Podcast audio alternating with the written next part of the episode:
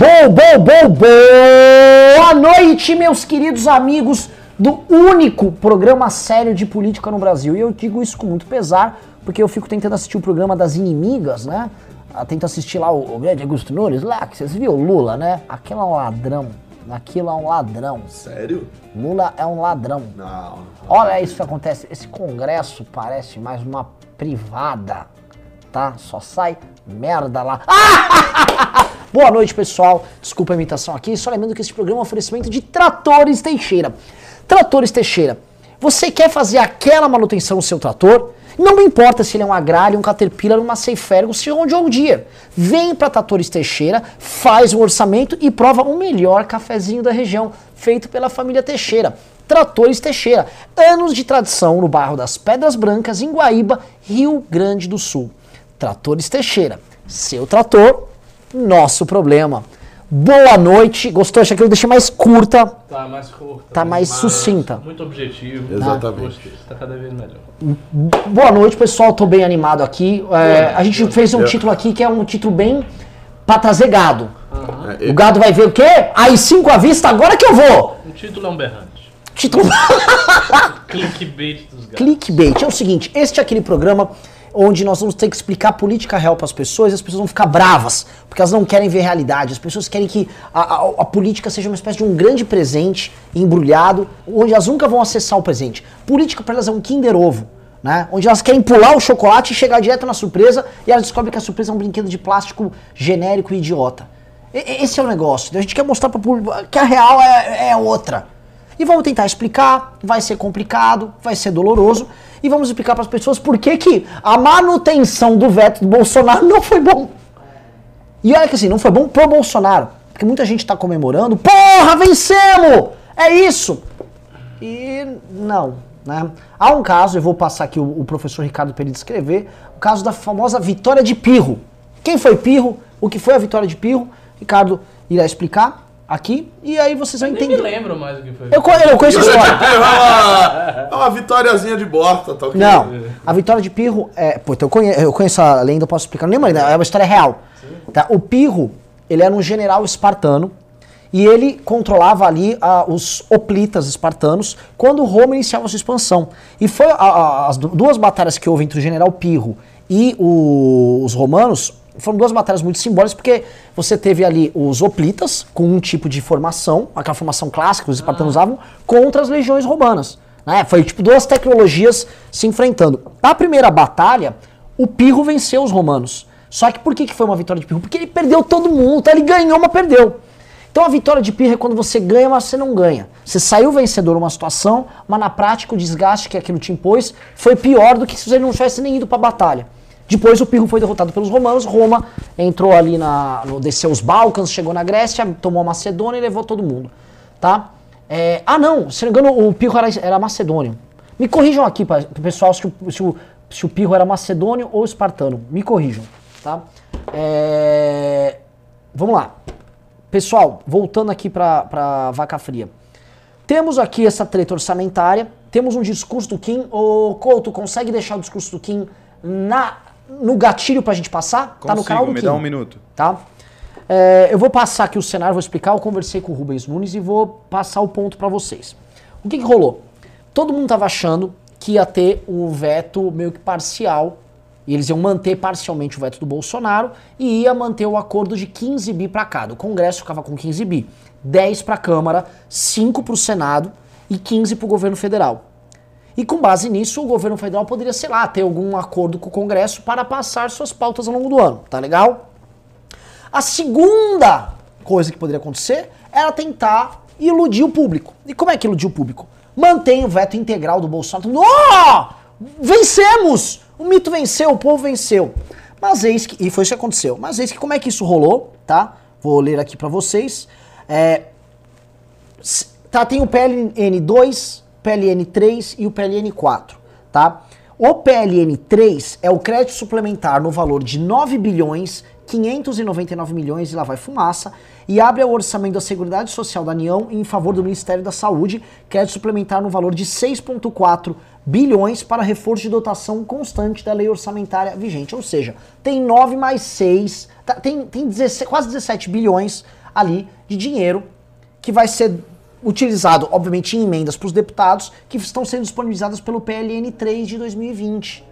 Ou seja, ele manteve o veto, então as pessoas acreditam que teve uma vitória política, mas ao mesmo tempo foi mandado um projeto de lei entregando em emendas para o Congresso quase 17 bilhões.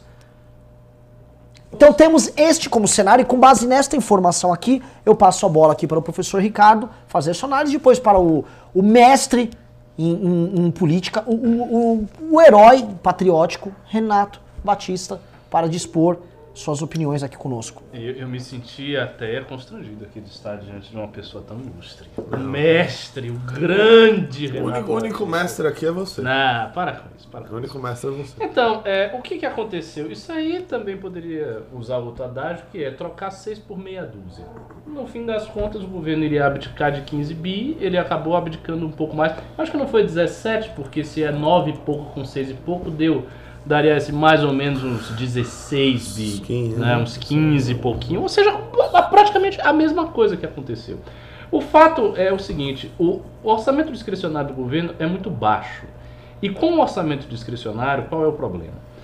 O governo não vai poder fazer muito investimento porque ele não tem margem de manobra do investimento. O orçamento impositivo restringe a possibilidade do governo fazer alguma coisa nesse sentido.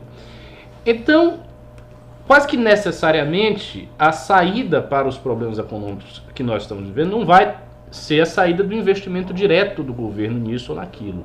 Vai ser a saída pelas reformas. Só que as reformas não vão passar porque o Congresso não tem base congressual. Se o, Congresso, se o governo não tem base congressual, um modo do governo ter base congressual seria justamente fazendo algum tipo de acordo, né, como esse acordo que ele tentou fazer, supostamente tentou fazer, para obter as reformas. Se isso também não acontece, se não rola esse acordo, então o Congresso não consegue ter um acordo com o, o, o Executivo não tem um acordo com o Congresso, não tem base congressual, não tem orçamento discricionário, como vai sair da crise econômica? Essa é a pergunta final. Não, não dá para fazer as reformas com facilidade porque não tem acordo com o Congresso. Nós estamos em ano eleitoral.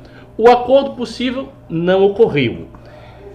Quarta coisa, o orçamento discricionário do governo é pequeno, então ele não vai ter muito dinheiro para poder investir nos setores que ele acha que poderia investir. Por exemplo, poderia investir num setor para reaquecer a economia e daí gerar X empregos e daí gerar uma resposta econômica da sociedade. Isso também ele não vai poder fazer. Então, aonde você enxergue o aonde você enxerga o problema, por qual ângulo que você enxerga isso aí, você vai ver que ele está num impasse. E fora esse impasse, ainda tem um impasse do Paulo Guedes. Da gente saber quanto tempo o Paulo Guedes tem no governo. Aparentemente, só até metade do ano. E aí o Paulo Guedes está com um impasse. Ele em si eu não vejo exatamente o que ele pode fazer. Né? Saiu um artigo do, do Hélio Beltrão muito crítico ao governo, um artigo que denota algo perigoso, porque há, há um racha por parte da, da própria ala liberal que está no governo então, a ala liberal que está no governo, que seria o suporte reformista do governo, já está rachando. Isso é, se apresenta como consequência que essa ala vai sair. Então, essa ala saindo, o Paulo Guedes ficando sozinho, isolado, tendo esses quatro fatores que eu citei, é imobilidade. Então, eu acho que a gente vai ver um 2020 bem pior do que 2019, porque nós vamos ver um 2020 parado. O Brasil vai ficar exatamente parado, vai ficar estagnado. É, eu vou, vou botar mais uma pimentina que você falou, porque todo mundo está esquecendo que esse ano, por ser ano eleitoral, muitos deputados vão disputar eleições. Estão falando em coisa de mais de 70 deputados disputando eleições só este ano. Esses deputados, a partir do, daqui dois meses, eles só estão rodando a base deles, que é, basicamente, eles têm prefeitura, onde eles vão concorrer. Eles não vão ficar focados naquilo e a última coisa não, que eles vão fazer vão. é ficar horas em comissões se debruçando em debates impopulares para eles. Exatamente. Nenhuma reforma impopular vai passar no ano eleitoral. Muito difícil, muito difícil. Se passar alguma reforma, vai ser a reforma tributária do Maia. E, e assim, dependendo de como a reforma vai ser também, porque ela deve naturalmente ser modificada à medida que ela começa a passar é, no parlamento, ela vai sendo alterada, vai sendo emendada, corrigida, modificada de alguma maneira. E, e é só essa que a gente tem, é, sem um horizonte de reforma. é um turbante, é você, tipo você vai para Pérsia agora, vai embora do Brasil. O pessoal tá dizendo aqui, você tá careca? Não, eu tô muito. Não, eu me vi aqui, eu me achei. Melhor assim. Eu me achei muito feio, meu cabelo tá muito feio, Não, eu tô não, com uma tá cara simpático. gorda, Ah, ficou tá melhor. simpático. Onde você tirou isso? Então, é, assim, a gente está em ano eleitoral.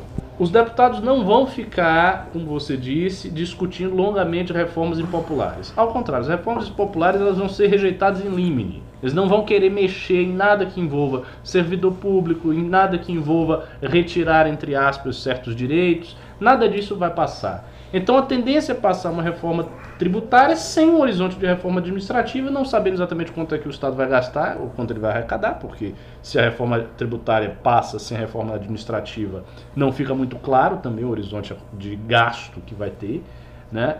E é isso que a gente vai estar assistindo pe- pe- pelos próximos meses. Eu acho que a nossa função aqui, a gente vai, claro, a gente vai ter que fa- continuar fazendo as análises e tal, mas vai ser muito mais fortalecer o MBL internamente, é tentar disputar essa eleição com, com, com- força com os nossos candidatos, porque em termos nacionais, para o projeto da direita, a coisa está andando de mal a pior. Bom, primeiro ponto aí da, do, do, do que acabou sendo colocado aí dos 15 bilhões, 16 bilhões, etc. De fato, é muito melhor do que. É minhas anotações para não perder a minha linha de raciocínio e o Renan não me criticar. Olha só. É muito melhor do que ficou, o que ficou agora. Né? Antes você dá o poder ali para um só deputado relator, né, ter o poder de mexer em 30 bilhões, isso daí nem o prefeito da cidade de São Paulo, acho que talvez nem o governador do estado de São Paulo tenha um valor assim discricionário para mexer como teria um deputado caso o veto não fosse mantido. Agora, uma parte, um certo modus operandi do governo também parte por fazer a negociação com aquilo que é legal. Ah, emenda, vamos dar mais 17 bilhões ali. Ah, vamos colocar mais a emenda de tal jeito. E, e deixa ah, o Congresso Nacional mexer no orçamento de um jeito que não era visto nos outros, ah, nos outros governos. Até porque nos outros governos o Congresso Nacional tinha uma base forte, né?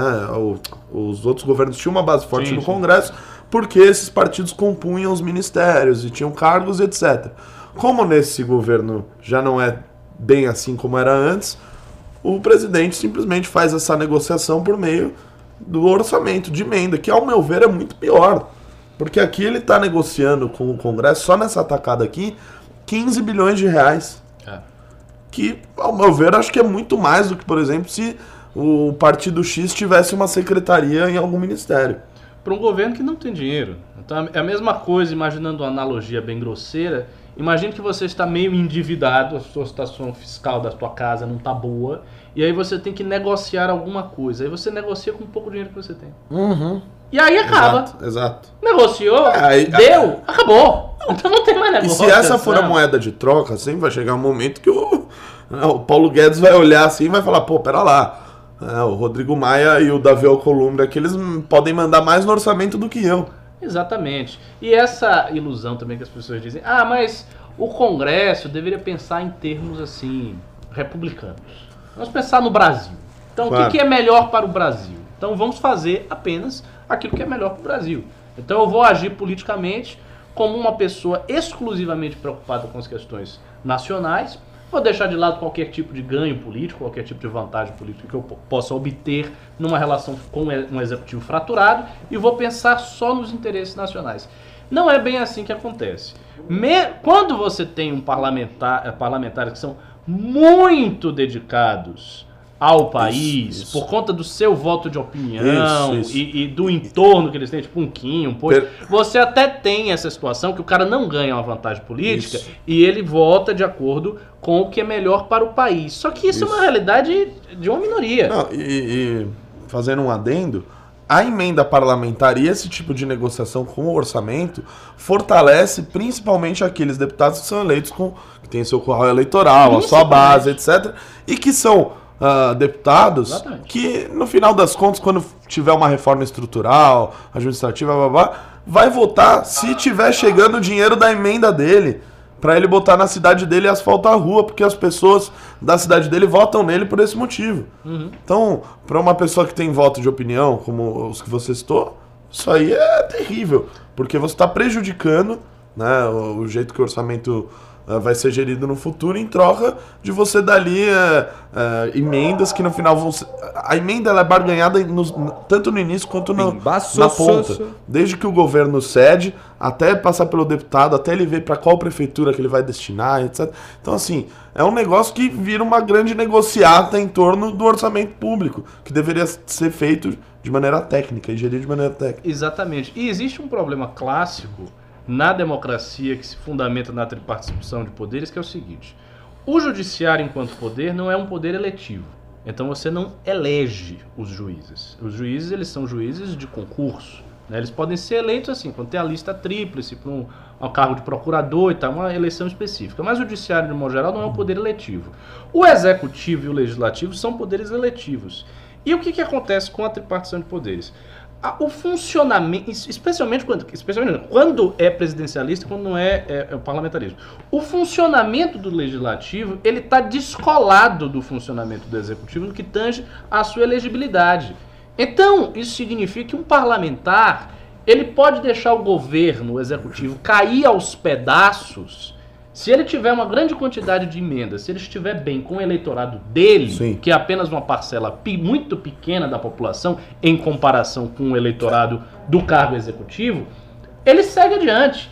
Ele é reeleito e ele continua. Que- E o presidente cai. Sim. Né? E o é o prefeito caso, cai. por então é- exemplo, do- essa dissociação é complicada. Do presidente do Senado, né? Que o pessoal até brinca, fala que no Amapá já asfaltou todas as ruas, Não, né? não é? né, de, de tanta emenda. Ele e eu não tá tenho bem. dúvida que no final das contas um sujeito desse vai votar a favor de reformas e etc, porque ele obteve ali o quinhão dele que ele faz a política dele que o elege. E tem um problema.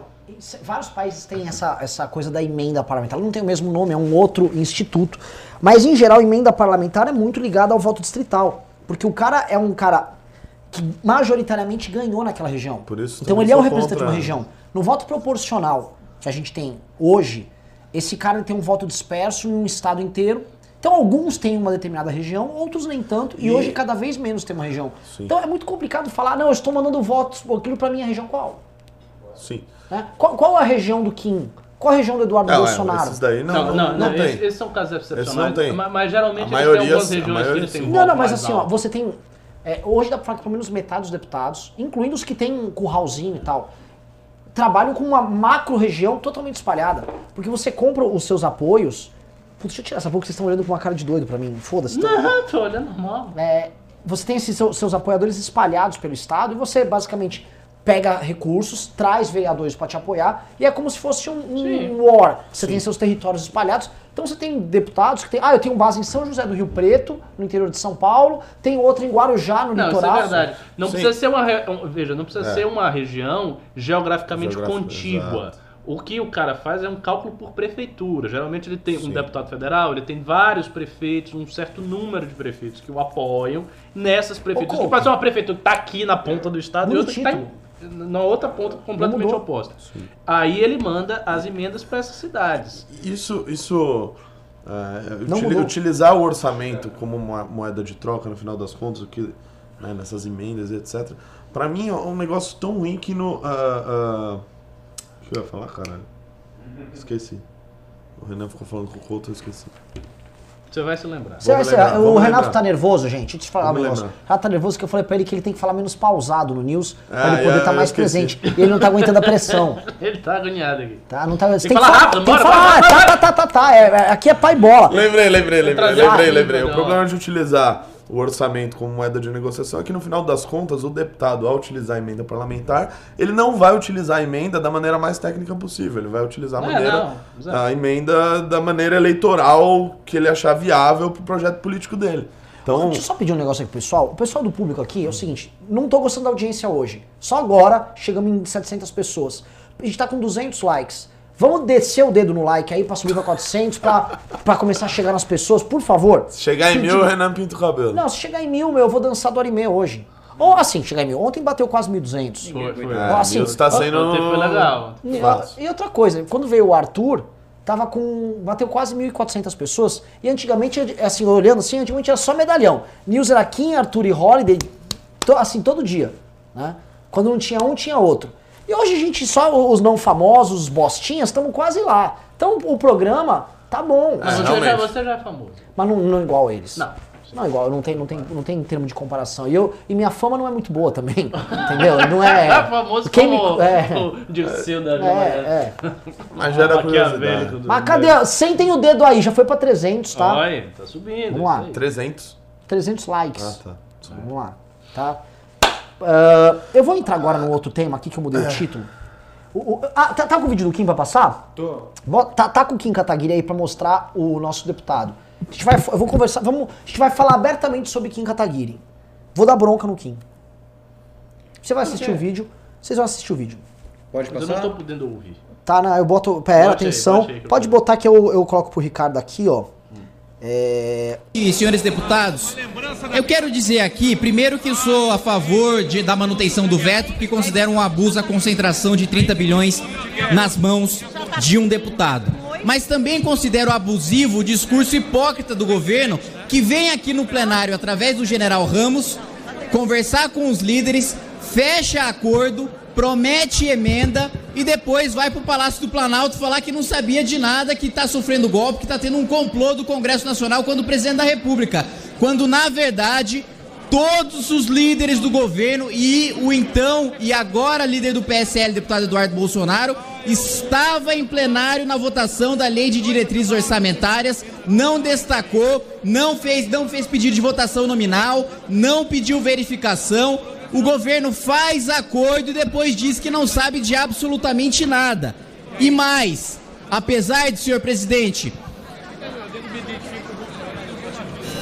setores do governo chamarem o Congresso Nacional de chantagista, o Congresso Nacional não era chantagista quando o governo queria indicar Eduardo Bolsonaro para a embaixada em Washington.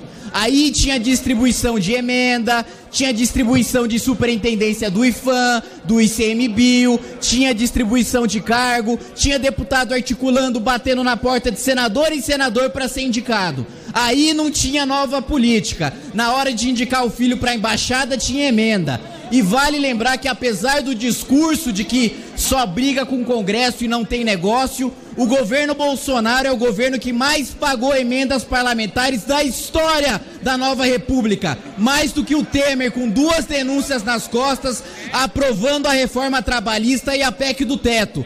Então, o governo pode fazer o discurso radical que quiser, mas fez os acordos, prometeu as emendas, pagou as emendas e ataca o Congresso Nacional por pura hipocrisia, porque os líderes fizeram os acordos, fecharam com o General Ramos, fecharam com o governo e depois vai o Bolsonaro falar que está sendo gol- golpeado pelo Congresso Nacional, que não sabe de nada do que está acontecendo. Se não sabia do que estava acontecendo, precisa destituir o próprio filho, líder Eduardo Bolsonaro, que deixou a votação ser simbólica, que não destacou e que não discursou contra, e precisa demitir o General Ramos, que veio em plenário pedir pessoalmente para os deputados votarem a LDO e a LOA como ela tá está não hoje, sem o veto do presidente. Obrigado, senhor presidente.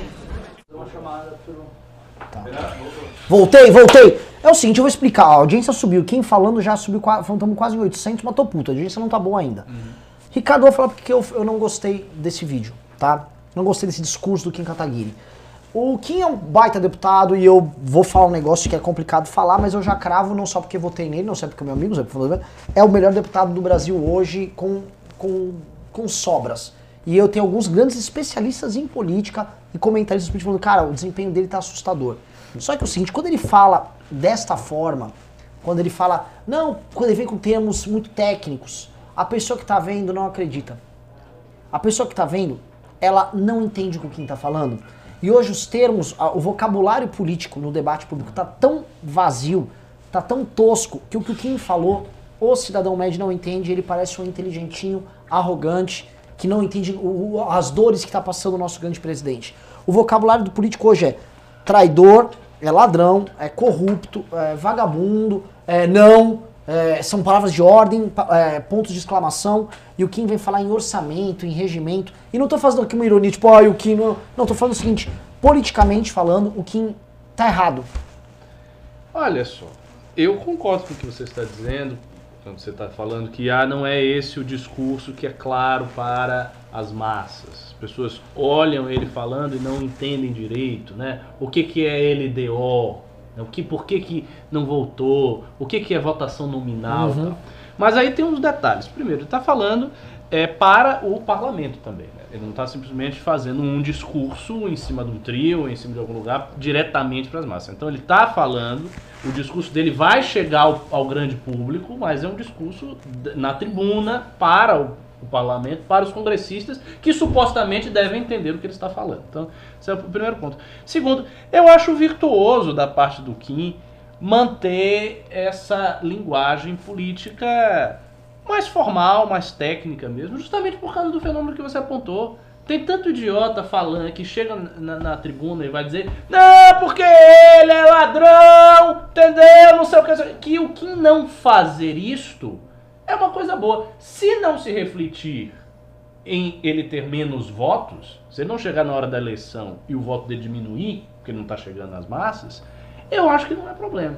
O que ele pode fazer assim são as duas coisas. Ele pode dar esses pronunciamentos mais técnicos na tribuna e tal, e chegar e fazer um vídeo para o público mais simples, mais, mais direto, entendeu? Estão me xingando aqui, falou. Eu, eu acho. Ou, falou, ou seja, você quer um deputado é, populista? Porque, porque no, no fim das contas acaba sendo. né, Porque assim, se a gente vai se adaptando a, a essa linguagem do jeito que tá aí, a gente acaba caindo nos mesmos vícios, né? Na, na mesma coisa que a gente não quer. Então Sim. ele, ele construir esse discurso, eu não, acho. Não É acho que eu ruim, olho, eu vejo assim, um, um- o Kim, não tô puxando sardinha, né? O Kim é, é um proto-estadista. O Kim, ele é um estadista em formação.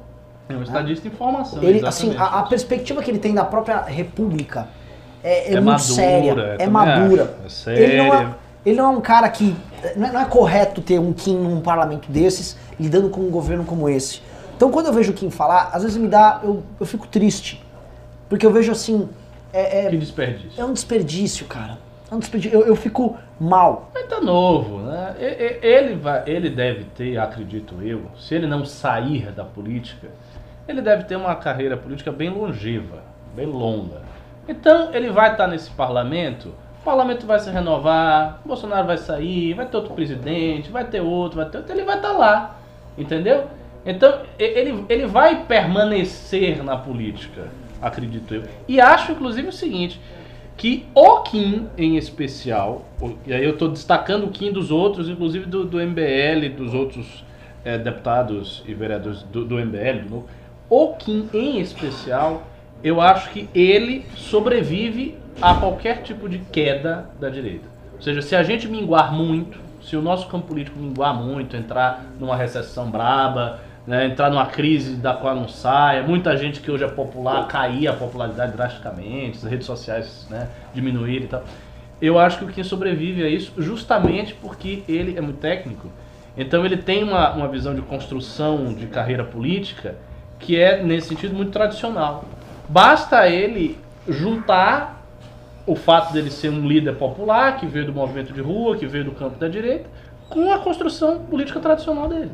Se ele fizer essas duas coisas, eu acho que ele não cai, não sai aí da, da, da carreira, mas nunca. A não ser que ele queira. É que eu, eu vejo, eu vi a briga ontem, eu vi aquele bosta do Eduardo Bolsonaro, aquele lixo humano, aquela escória, aquele playboy bosta. É, o ataque que ele faz, tipo, o Kim é um vagalume, vai atrás de onde tem luz e fica com o rabo, blá blá blá, sempre com uma piada envolvendo bunda. É, eles gostam. É, o- o, traseiro pisca. O, o, Kim é obrigado a ter que lidar com isso. E saber que as pessoas gostam de, de um troço desses. Vocês- É, é pérola aos porcos. Assim, as pessoas votaram no Eduardo Bolsonaro. viram? As pessoas digitaram aquele Bem número. votaram, bem votaram. 1777. Ou As pessoas 1777. votaram nesse cara. Não, 17 Só quem conhece o Eduardo sabe o quão raso é o Eduardo. O Eduardo é um bosta. É, ô Renan, só nesse ponto que você falou, é, que ele te- teve uma entrevista dele muito completa na Piauí. É, não sei se vocês chegaram a ler, bom, eu também não li inteira. Mas tem dois pontos que você falou. Primeiro a questão que ele fala muito da, a- da bunda, né? da- das pessoas, tal, o vagalume que pisca. Né? né, Nessa entrevista mostra que ele- o jornalista estava vendo lá umas fotos dele, tinha uma foto de sunga lá, e ele fala, faz um comentário que nessa época muita gente queria comer ele e tal. O quê? É, é, ele faz esse comentário. Muito sério bacana. Patriota. É, exato. O cara, o cara, o cara másculo, pau, viril. Nossa, E que- também a questão. O cara falou isso Falando, e a questão dele ser raso também, né? Que ele diz que, pô, é que a, a principal inspiração intelectual dele é o Roger Scruton. Isso já foi tema Ah, do Que, porra, eu, na hora que eu olhei, eu falei, pô, que legal, meu. Aí o jornalista. Roger Scruton tá aqui no meu Instagram, pô, li 7, 8 livros dele, tá, vou lá ver. Né, que a foto é ele nos livros, né? Do Scruton. Idiota. Aí, ah, qual livro você leu? Ah, não, é, veja bem, é, não, mas qual livro você leu? Não, nenhum, mas eu é, vou ler aquele branquinho lá da capa branca. Provavelmente falando como, como ser um conservador. Então, assim, é um cara, assim, realmente muito estudado, né? É, eu vou procurar essa entrevista. Esse É, detalhe eu- pitoresco de que as pessoas queriam Que, se comer eu o não me Eduardo. engano também, ele começou a fazer a pós-graduação do sabia Mises lá e também... Eu conheço alguns detalhes da pós-graduação dele é, do, do Mises, né? Conheço Conhece? algumas pessoas ali e tal. Algumas pessoas que fizeram junto com ele após. E alguns alunos comentando que teve uma, uma hora que, o, o- numa das aulas, ele estava falando sobre. Estavam falando sobre o, o Hope, né? Sim. E, o, e aquela. Uma das, uma das teses lá que o Hope aborda no, no- naquela obra principal dele, Democracia Deus que Falhou. Sobre o, o- a remoção física de homossexuais e negros e tal, e mais especificamente de homossexuais. Há, há uma parte tratando disso. E aí o Eduardo, como piada, ele levanta, é, professor, saiba que o exército está à disposição para blá blá blá blá blá blá blá. Tipo, com uma piadinha meio bem, bem, bem escrota. E a galera ficou olhando meio. Quem é esse louco? É, mas esse louco hoje é uma das figuras mais poderosas do Brasil e as pessoas acham normal. O, o que me, o que me assusta é a normalização da imbecilidade. E falando em normalização da imbecilidade, eu vou agora para a segunda pauta. Estamos com 930 pessoas ainda. A dança do rato Dorimé tá pintando no horizonte. Que é Regina Duarte é comunista. E nós temos como provar. Já, já chegaram nesse Não, é óbvio que ela é comunista. Pra começar, ela já demitiu o... Aquele sujeito que disse que o rock levava... Dante Mantovani. O. Dan- é, caiu Dante Não, esse- Mantovani, esse é- caiu Mantovani. Camilo Calandrelli. Não, não, ele tirou o Camilo Calandrelli, que era o do rock. O Não, Dan- não, o do rock era o Qual que é o terraplanista? O terraplanista é o que disse que o rock é do diabo. Ah, é o mesmo. É. É a mesma Ah, ele rodou? Rodou. Rodou ele, comunista, meu. rodou Dante rodou a Gislaine. Targa, que foi do MBL. Gislaine. Que ficava vazando o print dos grupos do MBL. Vai lá, vai ter que ficar agora. Vai vigiar a escola, vai lá, ô Gislaine. Vai lá vigiar as escolas lá, vai, desocupada. É, o seguinte. Não, eu tava vendo... Não, mas teve mais gente. Eu tava vendo o Muita time da... gente eu foi. tava vendo o time da cultura, assim, é, é bizarro. Assim, eles procuraram os- realmente os mais loucos. Né? Era, era aquele Sérgio Camargo lá na Fundação Palmares, era o, o do rock terraplanista.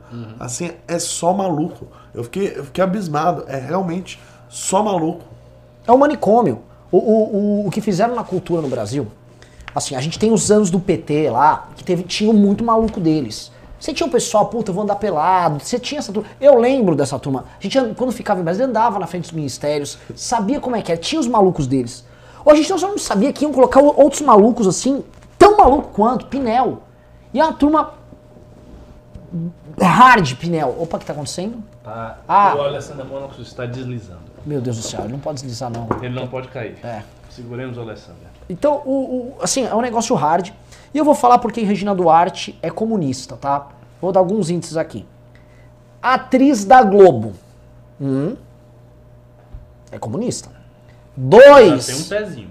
Ela não é homofóbica. Três. Vou contar aqui pra vocês. Ela tem foto com Fidel Castro. Não é? Tem. E eu divulguei, a gente soltou um vídeo hoje, é, fora Regina Duarte, é o nome do vídeo. E lá tem, eu, eu divulgo a foto dela. Ela tem foto com o Fidel Castro. E isso está sendo amplamente divulgado pelos Minions.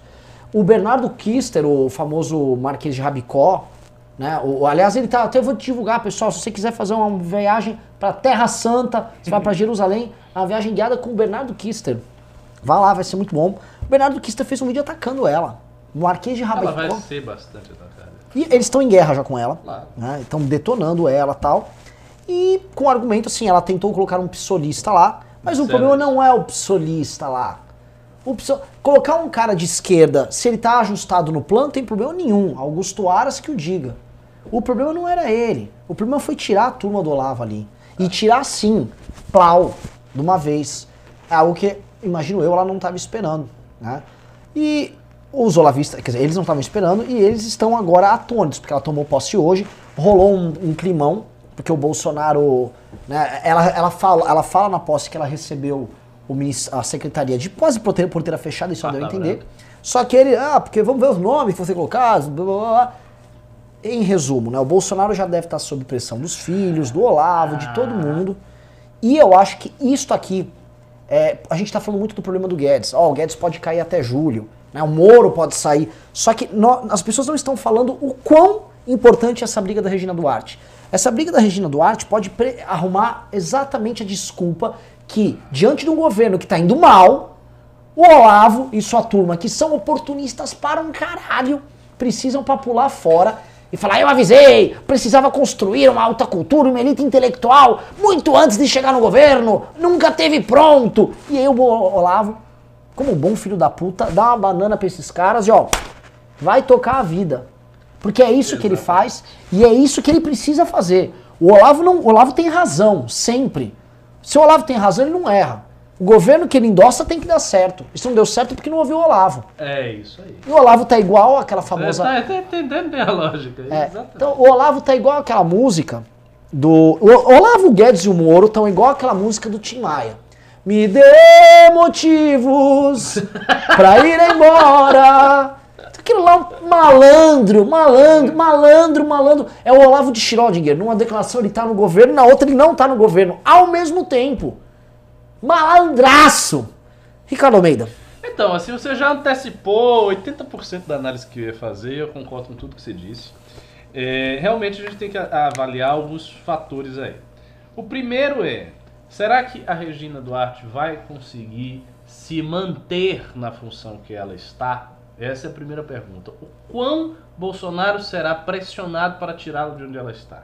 E Bolsonaro, a gente já viu, tem o costume de Deixa eu te ceder. interromper, desculpa. Pode? Renatão, o público tá vendo você ficar no celular o tempo todo. A gente tá treinando o Renato. Eu quero, assim, eu quero que o Renato. Renato é o cara que vai me suceder.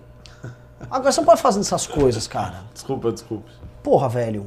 Sim, vamos voltar. É desrespeitoso. Então, a, a- a primeira coisa é isso aí. A- o quão Bolsonaro será pressionado se ele vai aguentar essa pressão. Porque ele vai ser pressionado. Ele já está sendo pressionado. Na verdade, qualquer ataque que essa olavosfera faça, ela é replicada por muita gente e chega ao presidente. Não é que ele não fica sabendo. Ele fica sabendo de- imediato. Assim que veio o ataque, ele fica sabendo.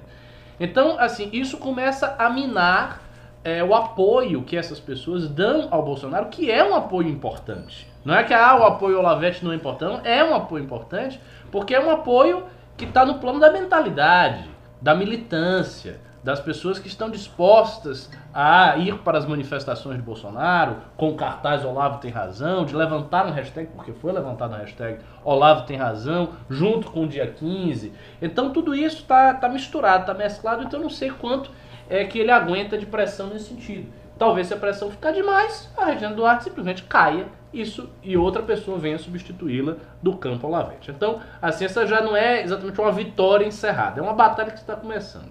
A segunda coisa a se avaliar é realmente será necessário ter uma atenção crítica em relação às indicações que a Regina Duarte vai fazer. Eu vi o pessoal falando desse psolista que ela indicou e tal, e a gente tem que ver porque se ela for indicar pessoas de esquerda, do establishment cultural tradicional e tal, isso vai reforçar muito as críticas que os olavetes vão fazer. Porque aí eles vão ter um excelente argumento, uma bateria de, de bala, né? uma artilharia para dizer, olha, o negócio é o seguinte, ah, ela está dizendo que os olavetes são incompetentes, que os olavetes são malucos, mas no fundo o que ela queria é estar nessa posição para botar os amigos dela de esquerda. Ela não é a verdadeira direita, ela fingiu que estava próxima do Bolsonaro porque era oportunista, e vão vir com essa conversa, e se ela realmente indicar muita gente de esquerda, isso vai colar. Com, com a maior facilidade, vai colar inclusive com o pós-Bolsonaro. Então ela tem que ter a habilidade de tirar essas pessoas e indicar outras pessoas que ou sejam apolíticas, centristas, não tem uma posição política muito definida, ou sejam mais à direita, só que mais razoáveis. Eu não sei quem que ela vai fazer, porque eu não, não sei quais são as pessoas. É difícil também para ela achar as área. pessoas com esse perfil. Mas para ela evitar a crítica e ela se manter no cargo, ela vai ter que fazer isso, eu acho. Se ela não fizer isso, ela vai acabar sendo muito criticada. E a terceira coisa é aquilo que você falou. Se o governo estiver dando muito errado, E se a ala olavista for suprimida do governo, ela cair, saiu, tá- todo mundo tá para fora, né? Só sobrou o, o, o, o, o Weintraub, que não é muito olavista. Assim, É surfista. não. É um surfista. e o Ernesto Araújo, que de fato é um olavista. Então só sobrou o Ernesto e tal. E se a situação ficar muito delicada, tenha certeza, tenha certeza que esse pessoal começa a mudar o discurso. E se mudarem o discurso, vai ser exatamente por essa linha, porque eh, o Olavo e, e vários dos, dos formadores de opinião, eles sempre deixam uma, como é que eu vou dizer, uma, uma porta aberta de saída. Então eles sempre fazem comentários ambivalentes no seguinte sentido: Sim. a direita não está preparada. Sim, Colocar sim. um presidente sem uma militância consolidada é uma loucura, é um risco. O que, que o presidente vai. Não atacando exatamente o Bolsonaro, mas dizendo também que a situação não é a situação Que, ideal. que foi a declaração do Olavo contra a Regina Duarte. Que foi. Ah, o, Bolsonaro foi. o- A primeira coisa que ele fez antes de pensar nela foi, Foi. me ligar. Foi me perguntar, Foi me então se perguntar, fosse é. pra tirar os olavistas, ela mesma deveria sair. e tal. Ex- exatamente. Então há uma tendência é, dele aumentar esse discurso caso se veja enfraquecido no governo. Mas já, já colocou também na parede do fato dela ter que ah, dar uma declaração se ela é a favor de Olavo. Mas não tá, mas aí é que tá. Ele falou, mas a resposta dela foi contrária, Sim. porque ela tirou as pessoas. Sim. Entendeu? Mas não Então, entrou em confronto direto com Para ele. ele sair do governo, não é muito difícil. O, o Olavo não sai do governo porque o governo lhe dá espaço, porque ele tem muita autoridade sobre o governo. Não é uma questão de um apego pessoal ao Bolsonaro, não é- ele não opera nessa lógica. Né? O Olavo era um cara que empoderava a Denise Abreu. Não era o Bolsonaro. Não era Bolsonaro. Lá Sim. atrás era a Denise Abreu. De- tinha, a Denise Abreu não da- tinha da ninguém ANAC. melhor do que a Denise Abreu no da país para ser pre- presidente. pega no escândalo Ele, de- ele, de luz em ele São Paulo. disse explicitamente, ele- e ele falou, inclusive ele fez uma comparação na época no Facebook dele, dizendo o seguinte, que não tinha ninguém no cenário, e Jair Bolsonaro já era deputado há muito tempo. Eu me lembro. E já tinha os mesmos posicionamentos há muito tempo. Então não era um ilustre desconhecido, já era conhecido, inclusive dentro da direita. Não era grande o fenômeno eleitoral que ele se tornou depois, mas ele era conhecido. E ele dizia que não tinha ninguém, ninguém que fosse melhor do que Denise Abreu. Tipo, ela estava muito acima Sim. de todos os outros. E por que, que ele falava É isso? verdade, cara. E ela Eleição chegou- 2014, E né? ela chegou a ser pré-candidata à presidência da República Eu pelo lembro. Partido da Mulher. Exato. E- exa- exatamente. E por que é que ele falava isso? Porque ela fazia lives constantes com ele, porque ela estava constantemente junto com ele. Então o o Olavo opera numa lógica de, de mafioso, de capo de máfia. Quem tá comigo, tá comigo, eu dou tudo. Quem não tá, é filho da puta. Basicamente isso. Se o MBL, eu vou dizer uma coisa, se o MBL hoje resolvesse, vamos fazer uma visita para Virgínia, e agora vamos seguir os ensinamentos do professor Olavo, e acabou, e não vai ter mais crítica, vamos seguir tudo que você está dizendo. No dia seguinte, se ele visse que é verdadeiro, Sim, sim, sim. Acabou, não mexa com os meninos. Ora, porra! Os meninos esse se Renan até que, até que está aprendendo tempo, algo. Mas agora estão aprendendo, estão indo pro caminho certo. Humildade é Assim, importante, porra. É E esses meninos, se tem uma coisa que tem é humildade. Não É. dá pra falar. Quer dizer, funciona deste jeito. Então, funcionando desse jeito. Aí, é uma aí se o MBL dá a volta, ele. Humildade pra quem é filha da puta é a mesma coisa que tomar no meio do Ele Então, sempre deixa é, o caminho. exa- exatamente. Então, assim, é um alicerce ultra instável. Eu, se eu fosse, sinceramente, se eu fosse o Bolsonaro, eu não teria apoiado tanto o meu governo num alicerce claramente instável. Eu teria apoiado um pouco. Não é dizer que eu ia chegar e fechar a porta, mas eu teria feito uma, um, digamos assim, uma conciliação mais abrangente com a direita, dentro da qual os olavetes, olavistas, teriam um espaço e os outros grupos teriam outro espaço. E se eles não quisessem, e quisessem ser hegemônicos... Mas mesmo num custo, pequeno espaço, a quantidade de problemas que esses caras causaram Mas aí que tá, eu acho que eles não é só na educação, Eu nas acho que eles exteriores, na causam cultura pública. muito problema porque eles têm espaço demais também. Assim, quando a gente fala... Ah, ah, os- mas o que, que seria um espaço? Não, quando a gente fala assim, o setor ideológico, é interessante essa terminologia, por quê? Porque a gente já dizia que tradicionalmente tinha três setores, quatro, né? O evangélico, subrepresentado, os militares, que está crescendo agora, o, o ideológico, que a gente falava assim, e o, o liberal. Só que o liberal, que poderia ser ideológico também, já que o liberalismo é uma ideologia política, uma corrente de pensamento político, não era ideológico porque ele era confinado a fazer coisas de natureza administrativa. Então os liberais estavam, estão no governo para fazer a máquina funcionar. Não é pra abrir a boca e falar nada de política liberal, nem de coisa nenhuma, é pra ficar quieto. Se o pessoal falar em AI-5, falou em AI-5 e você fique quieto. Você é liberal, vai Sim. calar sua boca. Você tá aí pra f- fazer a engrenagem econômica funcionar e dar o resultado. Então veja como é uma coisa limitada e como uma cobrança pragmática. Sim. Tem que ter o resultado. Se não tiver resultado, você vai embora. Os militares e, e os evangélicos, um, um outro caso à parte, os evangélicos pela base de apoio evidente que eles deram ao Bolsonaro e, e o militarismo porque o Bolsonaro saiu do exército, ele confia no exército e o exército também é uma instituição que garante estabilidade. Só que o setor ideológico da direita foi completamente tomado pelos Olavetes. Porque eles foram, de fato, durante a pré-campanha a campanha do Bolsonaro, o setor que apoiou apaixonadamente o Bolsonaro. fanáticos, é. E nunca largou. Eles são, eles são SS. Só que com Hitler, eles é o não bar. são fanáticos pelo Bolsonaro. O ponto é esse. Eles não são fanáticos pelo Bolsonaro, eles são fanáticos pelo Olavo. E o Olavo não é o Bolsonaro. Então, quando ele apoiou todo o setor ideológico aqui, ele botou uma, uma, uma corrente de ferro no, no pé. Esse é o problema. Botou. Esse setor ideológico tinha que estar todo mundo. Tinha que estar o liberal no setor ideológico, o conservador, o católico, o tradicionalista. Tinha que estar um bocado de gente, porque aí você pulveriza o poder e não concentra demais o poder numa figura só, como o governo fez. Aí concentrou tudo no Olavo e fica aí, refém, não pode fazer nada e tem que dizer amém, não sabe o que, que vai acontecer. Mas vocês não acham, uma pergunta, Sério. que foi muito esperto da parte dos olavistas terem feito esse aparelhamento e afastar todo mundo? Porque eles, eles tiveram condições materiais de crescer numa proporção que eles jamais teriam. Claro, e se eles abandonam o esperto. governo, eles vão embora com essa estrutura. O Terça Livre vai embora muito maior, o, o Marques Rabicó vai muito maior, o Olavo é muito maior, mamaram, ganharam dinheiro, reforçaram, montaram suas estruturas. Se saiu, Bolsonaro, ó, esse Flávio não tinha jeito também, não sei o quê. Eles não, eles não vinham com desculpa deles, só que eles vão sair maiores. Vão, vão sair, com certeza. Eles vão sair muito mais do que eles maiores. entraram. E não imaginemos nós que, ah, não, todos eles vão cair pela, pela, pela- pelas tabelas. Não vai ser assim. Quem vai cair pelas tabelas é o que eu chamo de mais ou minion. Ou mais. E quando eu falo mais ou minion, vocês imaginam o que eu tô falando. Eu tô falando aquele comentarista político que passa aquele panão, mas às vezes tem algumas críticas procedimentais ao que o governo tá falando, porque veja só, vamos entender o que... decoro, às vezes, não É, podia ser tão assim. Um conservador de boa estirpe. Esse cara, meu irmão, esse cara vai ser execrado Sim. por todos os lados. Esse cara já é execrado, é tratado como É. escória.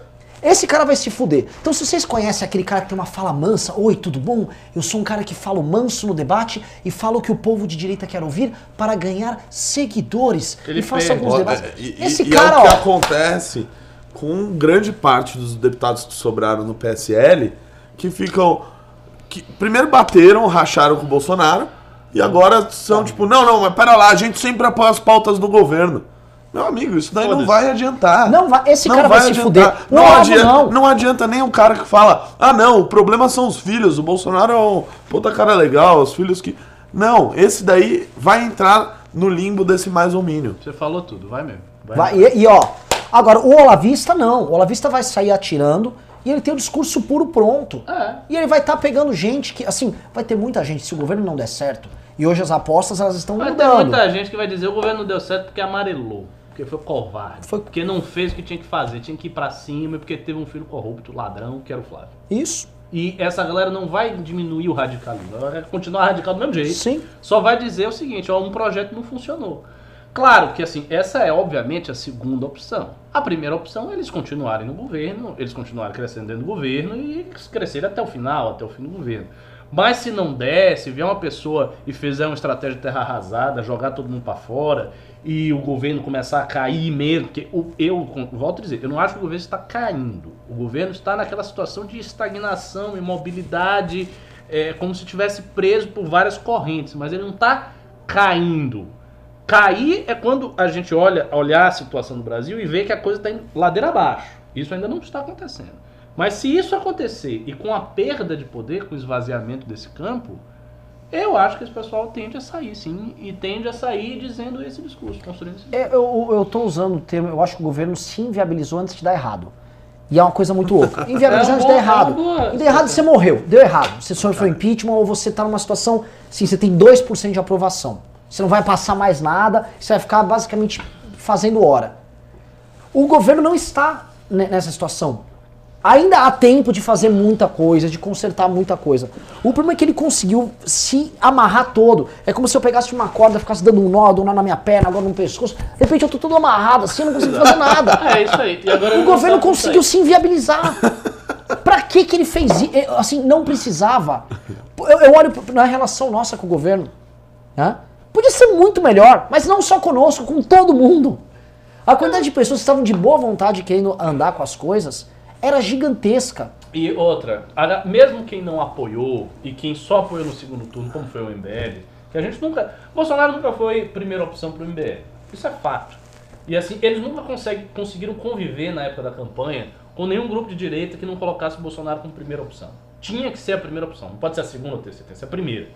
E no caso nosso, nunca foi assim. A gente fez a jornada patriótica, fizemos o trabalho ali, mas no segundo turno, porque era o Bolsonaro e o PT, claramente não era a primeira opção, eles sabiam, estava óbvio que era assim.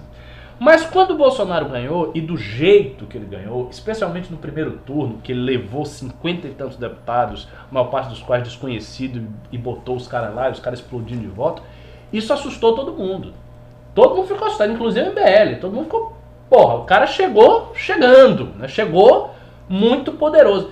Então havia aquele clima natural dos grupos menores da direita fazerem uma aliança, uma coisa quase feudal. Sabe? Você faz aquela aliança feudal e você protege, porque na, nem na aliança feudal, quando você vai ser vassalo, porque o Bolsonaro nem tem vassalo, ele tem escravo. Porque no vassalo, o vassalo ele tem uma certa autonomia, independência e existem obrigações mútuas. O vassalo ajuda e o cara que é grande ajuda também, ele protege. Bolsonaro não, ele, ele obedece à lógica do escravismo. Você é escravo, você faz tudo e acabou, e se você errar, a gente lhe chicoteia. Então havia uma predisposição de todos os grupos de se aproximar do presidente. Porque ele ganhou, ele ganhou muito bem, ele ganhou muito forte, ele ganhou com uma, uma, uma eleição espontânea. E ele poderia ter sido magnânimo e pego todo esse apoio trazido para si. E não fez. Por isso que eu fico aqui repetindo milhões de vezes que, para mim, o maior erro do Bolsonaro foi não ter feito isso. Ele, quando ele não, teve, não fez isso aí, ele criou vários inimigos de graça, que não precisava, vários adversários de graça. Ele criou um ambiente tóxico em torno dele, que já vinha sendo criado, mas ele poderia ter sustado a criação disso quando ele ganhou. E não, não, não faz. A minha última esperança em relação a qualquer coisa desse governo se chama 2020. Eu estou, assim, para mim é a última esperança. Se 2020 acontecer e não tiver uma mudança de atitude por parte do governo, eu perco completamente as esperanças. Aí eu acho que não vai, vai só piorar, vai só cair e vai acabar. Bom, então eu acho que acho bom você começar a perder as esperanças. Você você vai esperar mais tempo que o Guedes. O Guedes falou que só tem 15 semanas. Você ainda vai esperar até o final. Não, assim, da parte deles, você só vai ver sectarismo. Eu vou falar, eu, vou, eu abro aqui porque assim, esses caras abrem tudo, né? A gente recebeu uma vez uma ligação do Hang tentando apaziguar. Ei, o que está acontecendo? Que Não, merda! pera aí, esse é o palhaço carequinha. Ah, tá, o Luciano Hang. E é o seguinte, ele tava atônito, né? Ele, tá- já já o Hang entra na linha de tiro de alguma maneira, né? E esse aí é, é um sabonetão. Esse aí fala com todo mundo, não gosta de apanhar de ninguém. É Se eu fosse o Hang presidente, pelo menos ele não fazia isso. Não, o Hang não faria. Não faria. O Hang, o não Hang- é sectário. O Hang é só um malandro. É um oportunista, tá vindo lá. Se fosse um presidente que liberasse gangue do BNDES e ele pudesse fazer esses vídeos dele. Estou aqui com a Dilma! Ela está bombando! Vai Brasil! mas é vermelha do coração. Coração é vermelho igual nosso sangue, mas é verde e amarelo! É isso. Entendeu? É isso. É, me- o Hang ele tentou lá e ele ficou assustado. Não tem conversa. Tem certas coisas que eu não posso falar aqui. Várias figuras do governo já vieram pedir ajuda, não só pra gente, como outros grupos. E aí quando um, um Eduardo Bolsonaro descobre, opa, nem a pau! Eles não querem ajuda. É, eu, eu, É eu tendo a crer, assim, 95% que isso vai se manter até o fim do governo. Mas 2020, eleição, às vezes, um baque abre o olho das pessoas. Vamos ver. Que baque, o Bolsonaro não me parece muito ah, querendo disputar essa eleição Rapaz, de 2020. será? Ele não tem, 2020, você ele disse? não tem partido. Não, não, ele não tem, assim... Ele não tem partido, ele não quer apoiar outros candidatos, ele não quer ah, disputar os, as grandes capitais. Ele não quer. Ele não quer disputar São Paulo. É. Todo mundo sabe. É. Ele não quer nem disputar no Rio. Talvez ele vai apoiar o Crivella. Tipo, vai, vai, vai aí, Crivella. No- É. Nos outros também é a mesma coisa. Então, ele não tá com uma perspectiva eleitoral pra esse ano. É, então já era. aí, adianta aí, Ricardo. É, acabou. Já resolveu o problema. Se ele não tá, ele não quer, ele vai ficar no escuro. Porque É, assim, ele vai ficar no seria escuro. um momento dele testar as forças. No dele. máximo, ele Mas vai vale a pena apoiar. ele testar? Não, no Claro, máximo, ele no saber. máximo ele vai apoiar Será? um ou outro, um ou outro soldado muito leal, sabe, em alguma cidade que não vai fazer a menor diferença pra ele. Vale a pena. Ele, ele, ele, assim, pensando racionalmente, É. ele teria que saber, assim, sentir. Porque esses caras vivem no mundo da lua também, né? É tanta gente dizendo no ouvido do cara que ele é o povo e o povo é ele, que ele acha, Ah, ah, mas sou o povo. Então, assim, tal. ele acredita nisso, mas quando olha, assim, primeira coisa, os oportunistas ali, vou pegar um deputado oportunista, sei lá, do interior do Paraná. Aí ele tem a cidade dele. Ele vê que ele não ganha aquela eleição. Então ele é o primeiro a ver, ih, não dá. Entendeu? Esse cara, já, eles vão brecando o presidente. Os deputados do PSL que poderiam sair pra prefeito não estão fazendo isso. É. Eles nem ficaram se insinuando pra isso. Vamos falar, a sabe quem tá saindo pra prefeito? Os do PSL que ficaram com o PSL e que estão usando o fundo e vão usar essa eleição pra se promover. Joyce Hasselman e muitos outros. Esses aí vão. 1.100 pessoas. Eu tava xingando o público, vou ter que dançar a dança do rato ali no final do programa. Tá? A menos do anime aí e tal. É, porque tem que ser um imbecil pra xingar o público. Eu xinguei? Você falou agora, tava xingando o público. Pois é. Desculpa. Vou dançar. Tome tenência, rapaz. Tome tenência, rapaz. É, voltando. O... Mas tem que ficar 1.100 e consolidar 1.100, não é só bater nesse descer. Fiquem aí que vai virar dança e tudo mais. Tô também puto que não tem pimba. Lembrando que pimba hoje, pimba acima de 100 Ah, essa é bonita. Vai levar a camisa Raglan, que é o produto mais bonito da nossa loja. Tá? Isso é bonito, isso é bonito. Bonita pra Isso é caralho. legal, dá pra usar em É. vários estilos. E manda e dispara like, dedo no like aí. É, Dedo no like. Dedo no like, dedo louco no like, tá? Vou falar agora de outro tema e pá, não, eu quero falar de uma notícia boa, que ela não tem. Mas vou falar de uma notícia má e vamos tentar procurar uma coisa boa nela. Dólar tá batendo 4,60. Dólar tá batendo 4,60. Uma notícia boa? Eu não sei. Não, não tem. Porque, Quando eu assim, viajei tava 4 reais, eu não me dei tão Sabe o que é uma notícia boa? As nossas indústrias que não existem mais, elas podem exportar bastante agora. Não, mas aí. né, o pessoal falou da exportação, mas a exportação caiu também. Você teve as exportações caindo e com o dólar subindo. Nunca a gente teve, assim, num, num período de alta tão grande, é uma alta constante, cara. Bom, Outra mas coisa- segundo o Paulo Guedes não tem mais tanta doméstica viajando por aí. de- É, pelo menos isso. Seguranças domésticas aí, não me encher o saco, né? Casa do Mulher Roberto nem trabalha direito, só fica planejando a viagem. É, pra pra Disney. é. O tempo lá- todo, sabe? Mickey, Mickey. Pra Mickey, Disney. Mickey não, não limpa o chão. Não sabe nem falar o inglês. É, Faltou Sabe, pra não sabe nem falar português. né? O lance é o seguinte, o pessoal tá falando bom pro agro e tal. Mas você tá num momento hoje também de, de queda nas próprias importações. A gente tem um cenário de merda perfeito. O que eu fico ainda assustado por não, por não ser economista, eu não sei como trabalhar isto é. Fato, a gente tá, nunca teve com o dólar tão alto, com exportações em queda, aí vai o governo americano e baixou os juros, e isso deveria fazer com que o real se valorizasse. O real desvalorizou. Qual é a doença? Pessoal nos comentários, mandem aqui. Qual é a doença que tem na nossa economia que, mesmo com tantas medidas acontecendo e uma expectativa tão positiva, a, a coisa não vem. O dinheiro não vem, o dinheiro externo. Cadê o investimento em infraestrutura? Cadê? Eu vou lembrar de um outro ponto, tá? Eu vou, vocês lembram quando teve o famoso leilão do pré-sal, o último do ano passado, e estavam esperando zilhões Não, mais de 100 bi, e estavam os chineses e não sei o quê. A Petrobras teve que entrar lá com uma proposta michuruca, acho que estavam esperando 100, entrou 17. A própria Petrobras. Cadê? E eu não tô culpando o governo, quando esse cadê não é tipo, cadê vocês? Não, eu tô falando, meu Deus, a gente tem um problemaço econômico, uma doença econômica, que não vejo uma solução fácil. Esse dinheiro chinês aí tá parecendo os lutadores de MMA. Sempre promete que vem, cadê? Nunca É, vem. tá, esse dinheiro chinês tá me parecendo os caminhoneiros, né? Isso me lembrou que hoje, hoje a gente vai ligar no Rubão. Ligar no Rubão? Acho Rubão. bom ligar. Ô, Você vai ver Couto, é, avisa o Rubão aí e tal. tá, O Rubão tem que ligar. Vou mandar um rádio. Isso, manda o rádio lá. Você sabe que ele tá no comando de greve, tá? O Rubão vai ter É, algumas opiniões. Rubão é safado. É.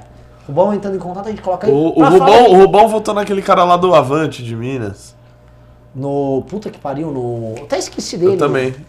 Foi importante, né? Pô, é assim, no meio de tanta vagabundagem, esse cara até a gente nem, nem anda falando Nem, dele. nem, né? nem. Deu uma sumida. Esqueci o nome dele. O mais O pessoal, tá, assim, o do. pessoal nos comentários tá falando por exemplo, incerteza. Governo De que fala muita merda, causa incerteza.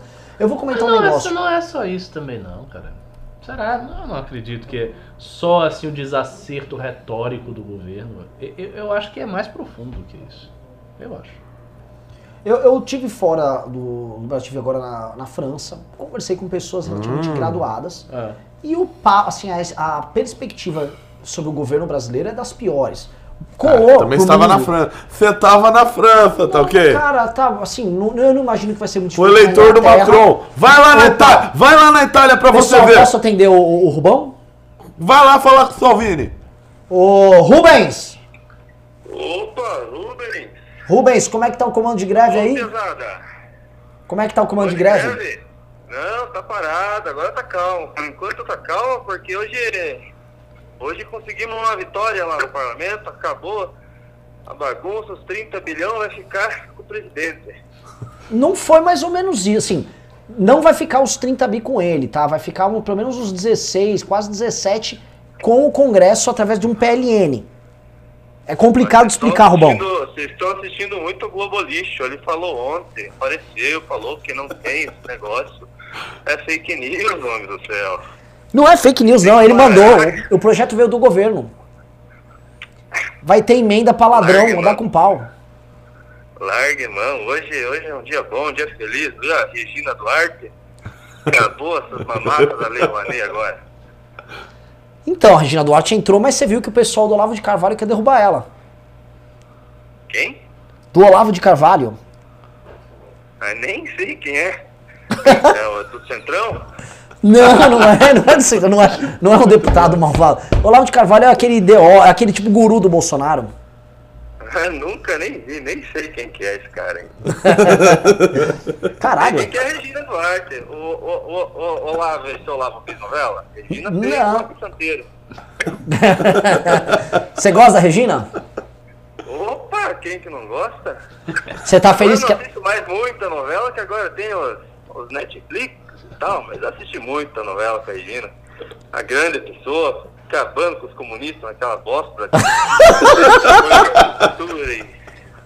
Agora vai pra frente. Acabou a mamata de lei rua nesse diabo 4. Você acha que a vagabundagem zerou agora? Ah, tá tudo. Agora tá começando a andar as coisas no governo. Só tá um pouco caro esse, esse dólar aí. Aqui no Paraguai tá difícil comprar as coisas. Você gosta de Paraguai Mais comprar? colocar na lojinha de Rondon aqui. E, e- e se ficar mais caro o dólar, você acha que você consegue parar a estrada entre, entre até Toledo? Olha, vai começar a ficar complicado, meu. A gente vai ter que começar a torcer pra dar certo aí. E você tá tor- lá, o posto de piranga tá com tudo. Vai dar certo, vai dar certo. Mas você acha que tá bem? Pô, É. e, o, e o- mas e o diesel? Tá caro o diesel. Mas vai, vai, olha, vai diminuir. O importante é que acabou com a roubalheira, acabou com a chantagem do Congresso, agora as coisas vão pra frente. cara. Acredita? Você tá animado? Acredita, meu Deus do céu. Animado, animado não, mas a gente tem que ter esperança. Esperança, o que, que vai sobrar? Aí volta o PT, senão o PT volta. É, isso é verdade. E se voltar, vão tomar até teu caminhão. Eu o livro que foi na. A Dilma quase me tomou o caminhão. Fiz aquelas merdas, aqueles, É muito realista, ele fala muito daquelas empréstimos naquela época lá, já vieram pra cima. Tá. Rubão, te, Agora agrade... vai dar certo. te agradeço demais. Obrigado. Muito obrigado, qualquer coisa, tamo aí. Só ligar, homem. Ótimo. Boa, boa sorte aí. Come teu, come teu costelão aí. O, o cara do bigodinho não tá aí hoje? Não, hoje não tem bigodinho, não. Tem só o muçulmano. Ainda bem, não chama ele. Muçulmano. Meu Deus do céu, o que, que vocês estão inventando? É, beleza. Esse espiar doido, né? Valeu, homem do céu. Valeu, boa noite. Até a próxima. Esse foi o Rubão Caminhoneiro. É, o Rubão Caminhoneiro, Impressionante. né? Você vê que ele mantém a fé ainda, na coisa, tá com esperança, né? É, fazer o quê, né? Pois é, pois é. É, deixa eu voltar aqui, Ah, ó. mas você disse que você ia conseguir uma notícia boa nessa pauta negativa. Qual é? Eu tô tentando. O bom caminhoneiro tá feliz. Não, assim, a notícia boa é que eu falei, as indústrias que não existem mais, elas vão exportar pra caralho. É, Não, eu não, eu não consigo ver ainda a a- o, o que há de bom nesse cenário. né? o Brasil ele não tem praticamente nada para exportar. O cenário mundial está ficando horroroso. E a gente vai entrar de novo numa, num debate, a gente teve nos outros programas aqui, que o público fica puto. Que tá falando, vocês não são mais liberais! Porque as pessoas estão achando que é um receituário mágico. Que passa a reforma da Previdência dá certo. Eu não sei, eu não sei o que fazer, cara. Eu não sei fazer porque eu não tenho solução. Quando eu não tenho solução, é tipo botar um cachorro no laboratório. Você começa a ver aquele tubo de ensaio, começa a quebrar tudo. Que é o que o cachorro faz. É tipo o Eduardo com política externa. Eu não sei, cara. Eu não sei responder. Eu não sei o que falar. Vocês têm o que dizer alguma coisa? Eu não, não, sei. eu também não sei, mas pelo menos a gente não é o presidente. né? Eu vou fazer o seguinte. Eu vou fazer um. Eu vou convidar o Meirelles para o MBL News especial. O que, que vocês acham? Porra! Eu acho foda, mas velho é difícil, cara. Eu acho difícil ele. Ele foi no nosso congresso. Só um congresso, Congresso pra com 1.500 1.500 pessoas, pessoas. gigantes. No World né? Trade Center. Tem É, pra ele sentar aqui do lado. Agora, se você fizer isso, tudo bem, me convide, eu venho. É, claro. Vou dizer, inclusive, que ele tá errado. Ó, o Max Tauli não mandou pimba. O Max Tauli manda o pimba que só o que você colocou é, é verdadeiro, mas eu só vou ler se você mandar pimba. Manda um Não superchat tem aí. pimba nenhum. Tem muito pouco, tem pouquíssimo pimba hoje, né? Oi? Tá uma bosta. Vamos bosta pra de essa pimba. parte Tá gostosa que é o de Pimba. pimba. Não, deixa eu falar. Ontem o MBL vai, toma porrada, faz o diabo lá, filma, faz material. É, blá, blá, blá, blá. Sabe o que vocês têm que dar? Vai dar dinheiro lá, pro, lá pros patriotas aí que não fizeram porra nenhuma. Estão só mamando lá. É, presidente, vou mamar. Porra, gente. Que isso? Que, como, como é que mantém essa bagaça de pé? Eu vou ter que dançar a dança de um rato aqui. Só pra, só, pra, só pra poder bancar esse movimento, Carratu. Vem aqui, Carratu. Olha, o- olha aqui, vem aqui pra câmera, Carratu. Fica aqui no meio. Olha o tipo de funcionário a gente é obrigado a contratar. Olha pra câmera, Olha pra cara. câmera, Carratu. Dá uma voltinha, gira aí, gira aí. Gira. Porra, vou. Pode ir embora, obrigado, Estilo. Carratu. Vocês acham o quê? Eu sou obrigado a lidar com isso, meu irmão. Nossa, cara. É insalubre. Isso é. Isso é. Ricardo Almeida.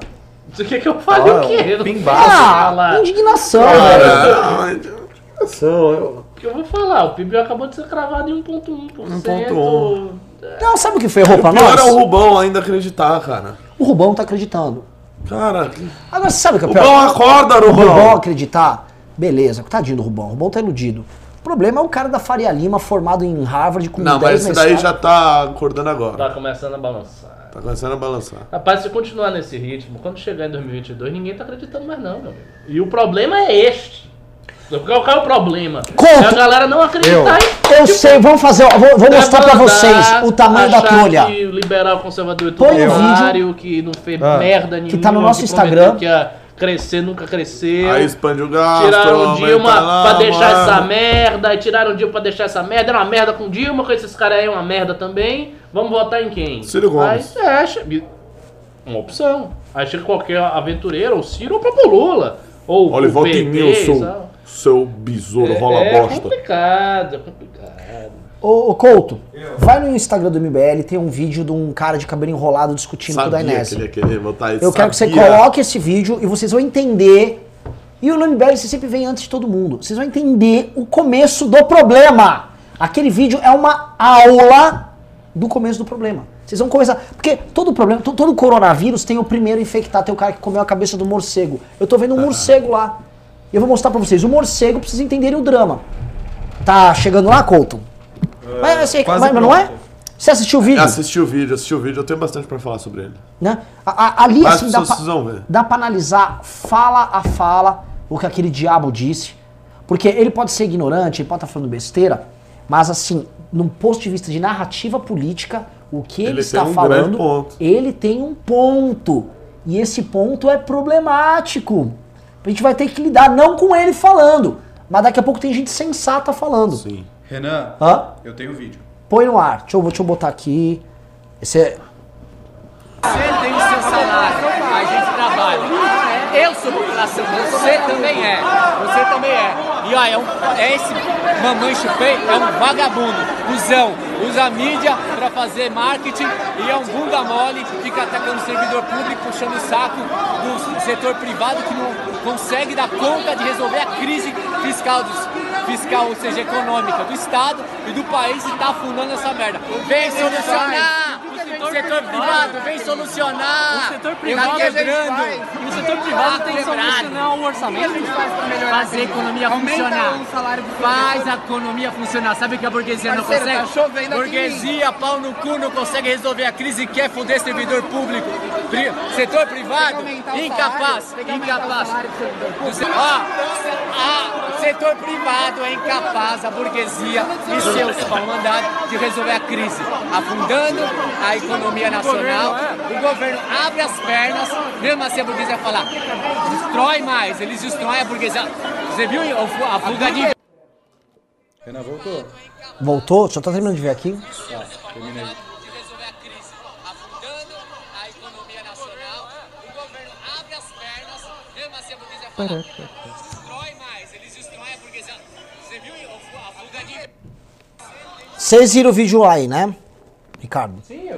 Esse vídeo Sim. lá no grupo. O Eu também. ponto do cara é o seguinte: vocês, lacaios da burguesia, no caso nós do MBL, ficaram falando que a burguesia e o setor, o que basicamente está falando, a iniciativa privada vai resolver os problemas. A burguesia não está resolvendo nada, está desmontando o Brasil, tá fazendo porra nenhuma de resultado, tá tirando os direitos dos trabalhadores do setor público, que de, de acordo com ele trabalham e trabalham muito, fazem sua parte, estão dilapidando o patrimônio nacional, não estão entregando resultado nenhum e no final o que você tem ainda é fuga de capital. O que ele está dizendo é, vamos resumir, vocês estão obrigando a gente a fazer grandes sacrifícios para não entregar porra nenhuma, porque vocês estão a serviço de ricos que devem estar ganhando dinheiro enquanto o resto da população está se ferrando, tá? O que esse cara está falando é uma descrição enviesada da realidade, mas os dados que ele está colocando do tipo não está dando resultado, houve fuga de capital externo, isso na bolsa é até discutível, mas enfim, é, todos os pontos que ele está colocando ali são pontos que constroem uma história verossímil para pessoas que entendem bulhufas de economia, tipo 95% da população. Sim. Senhor Renato, olha o Não, tamanho é- da treta. É isso que você falou. é Aquela que, ele tá falando ali do discurso, muitas vezes, do discurso liberal, privatista que a gente veio falando aí desde 2016, de 2015, que era o jeito de resolver a crise que a Dilma estava criando, que o jeito era privatizar, que era fazer a reforma tal e etc, que era deixar, tirar, diminuir o Estado, deixar mais coisas com o privado, que o privado faz melhor, que o privado é é mais eficiente, etc. E os anos foram passando, a gente não fez as grandes reformas estruturais, perdeu uma chance de fazer a Previdência há um tempo atrás, deixou para fazer agora, a gente não veio perspectiva de passar outras reformas, isso aí, a gente não trouxe resultado. A- a- a- o que a gente defendeu acabou por não ser implementado. Só que na cabeça das pessoas foi implementado porque o governo tá lá e o governo supostamente defende essas ideias. E não andou pra frente. Então, se não andou pra frente, é, mostrou a incompetência do capital do, do setor privado e etc. E agora o que nos restou foi tirar o sangue sofrido do setor público, do funcionalismo. Exatamente. E ainda tem um detalhe. É, a- mesmo se você alega, ah, não foi implementado, o que é correto em parte, porque grande medida das, eh, das reformas Sim, não foram sim, implementadas, mas ele pode ter uma, ele tem uma réplica é, muito fácil de ser feita e a esquerda vai fazer essa réplica. Vai dizer o seguinte, se não foi implementado, porque vocês elegeram um presidente de bosta. Vocês ele- elegeram um maluco, porque vocês são imaturos politicamente, vocês não são merda nenhuma. Vocês elegeram um maluco e não implementou. Então, problema seu que não implementou, que não conseguiu, problema, culpa sua. Não fui eu. Quando não- eles não é- elegeram o deles, o sujeito Exatamente. implementou e trouxe o resultado. Isso. É, Rapaz, prazo eu, eu acho esse discurso extremamente persuasivo, extremamente forte eleitoralmente, mas muito, muito, muito forte. O que, que- Nos, o que nos salva ainda, o que nos salva são duas, duas coisas que assim nos salvam. Três, né? Três. É, primeiro, o sentimento antipetista que ainda está forte, mas ele tende sempre a diminuir. Isso, ó, isso é, é- é quase matemático. Por que, que ele tende a diminuir? Porque o PT não está no governo, porque o Lula está apagado, porque a esquerda está apagada. Então o sentimento antipetista repousa numa coisa que, é, que vai sempre empalidecendo à medida que o tempo passa, que é a memória. Essa memória da época de Dilma, a memória da roubalheira do PT, E isso, assim, a gente pode tentar sempre reavivar, reavivar. E é necessário fazer isto. A gente tem que ficar reavivando o sentimento antipetista, porque isso nos ajuda muito. Então não é um sentimento que a gente, ah, ah esquece. Não, tem que ser reavivado. Mas, à medida que isso vai reavivando e o, o governo Bolsonaro vai transcorrendo, vai ficando mais fraco. Porque aí vem a ironia. Ah, tudo que dá errado, os caras falam, ah, e o PT? E o PT? O PT já não é mais do governo, meu amigo. Quem é governo é Bolsonaro. E aí vem essas réplicas. Esse é um sentimento, como eu falei, que a tendência é diminuir, obviamente, ele não vai aumentar, Era, porque era a réplica é- antiga que eles falavam, não, mas o PSDB, e a gente começou a falar, "Ah, o PSDB não é de direita. PSDB Exatamente, exatamente. Hora ou outra eles vão- Exatamente. Então o tempo vai passando e, e tudo se esquece. Tudo se esquece. Ninguém tem mais grandes paixões sobre a época de Figueiredo, por exemplo. Né? Sobre a época Opa! de Getúlio. Opa! Tirando o pessoal intervencionista. Não só, tinha esse monte de velho que tá indo pra rua aí. Isso, mas você entendeu o que eu quis dizer. Então, assim, o sentimento vai passando, as coisas vão empalidecendo. Então, esse é o primeiro fator. A gente ainda tem o antipetismo para ajudar, graças a Deus. O segundo é que a gente tem uma esquerda que está dividida também, que não está bem. A esquerda está meio cambaleante, está dividida, a militância é muito enfraquecida, sem tesão, sem vontade. Tudo isso é, isso é verdade. Isso é bom, né? Isso é bom. E a terceira coisa é que a esquerda ainda se apega em demasia para quem quer vencer a eleição em pautas de costume, pautas de moralidade que causam repúdio à população brasileira. Negócio de traveco, aborto. Mas é. É verdade. isso aí, isso é Esquerda o banheiro travequeira, trans. banheiro trans, é dar, dar absorvente, gastar cinco É bicos falar que o cara que cagou lá e se limpou é um artista. É um artista. É o peladão do putaria, man. pelada- Essas coisas todas que a esquerda se apega, porque são valores que estão na mentalidade dela, muito. E esses são valores que o bolsonarismo. que o bolsonarismo utiliza né, para se fortalecer. E eu acho que tem que utilizar, e acho que a direita tem que utilizar isso sim, porque isso é um flanco que o, o inimigo está deixando aberto para você bater. Então você não bater nesse flanco por questão de, sei lá, de, de que- de que tipo de pudor, acho uma grande besteira. Esse negócio dessa direita limpinha, que dá abraço com, com esquerda travequeira e ah, pela liberdade. Pra mim isso aí é tudo bobagem. E ele- eleitoralmente isso é uma merda, não serve pra nada. Então, assim, eleitoralmente eles têm esse calo, eles têm essa pedra. Nós temos que dar graças a Deus para esses três fatores se manterem até 2022. Porque se o sentimento pe- antipetista diminuir muito, se a esquerda conseguir uma solução ou harmonizada, ou enfim, de, de conciliação entre PDT PT, alguma coisa nesse sentido, e se a esquerda deixar de lado essas pautas de costume, um aceno que eles vêm fazendo, mas não conseguem fazer, porque está muito incrustado neles, mas se eles conseguirem fazer, a gente está lascado. Vai vir um 2022 feio, feio, com a possibilidade muito clara, muito clara de retorno à esquerda, da esquerda ao poder, e com algo muito ruim, que é o seguinte, em 2015, na crise de Dilma Rousseff, havia elementos jurídicos para um pedido de impeachment. Então, houve processo de impeachment, havia uma direita mobilizada, galvanizada, grande, que foi para as manifestações, foi manifestação com milhões de pessoas e tal. Em 2022, meu amigo, se o PT voltar, se o Ciro sentar na cadeira, se a esquerda voltar, não, não imagine que vai ter a mesma coisa. Não vai ter milhões de pessoas na rua, não vai Se ter tiver razões- também. não, e não vai. Eu já estou Se antecipando que não vai. Não vai ter razão para impeachment fácil, porque eles vão ter o maior cuidado de não incorrerem nos mesmos erros. Isso é óbvio. Os caras foram impeachmentados, eles não vão dar causa para ser impeachment de novo, logo em seguida. Então, eles vão fazer um governo provavelmente muito discreto de início, não vai ter razão para impeachment, não vai ter razão clara para ir na rua, porque se o cara ganhou a eleição, você vai pra rua pra quê? Você não aceita a eleição? Porque isso é uma postura antidemocrática. Se não tem fundamento nenhum, você vai pra rua, ah, então nós temos que tirar o cara a todo custo. Mas é de quê? Ah, porque o partido cometeu ilícitos de corrupção. Sim, vários outros partidos cometeram. Então nenhum candidato de partido pode subir à presidência. Então você não vai ter muito fundamento para sair à rua nem para fazer nada. E a direita vai ter que amargar essa situação penosa. Então, a gente tem que fazer o, o- o impossível para isso não acontecer. A outra possibilidade é o Bolsonaro se reeleger.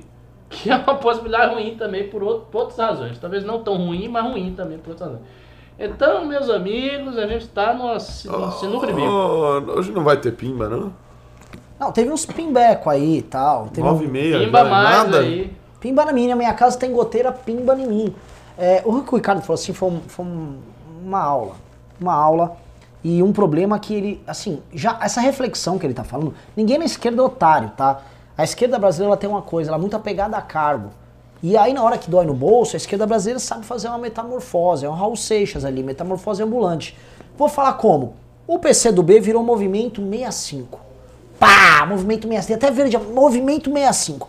Aí você fala, ah, é só um truque. Igual o Haddad quando colocou o logotipo verde e amarelo dele na eleição, vocês vão lembrar. truques Não é, tem isso, mas não é só esse truque.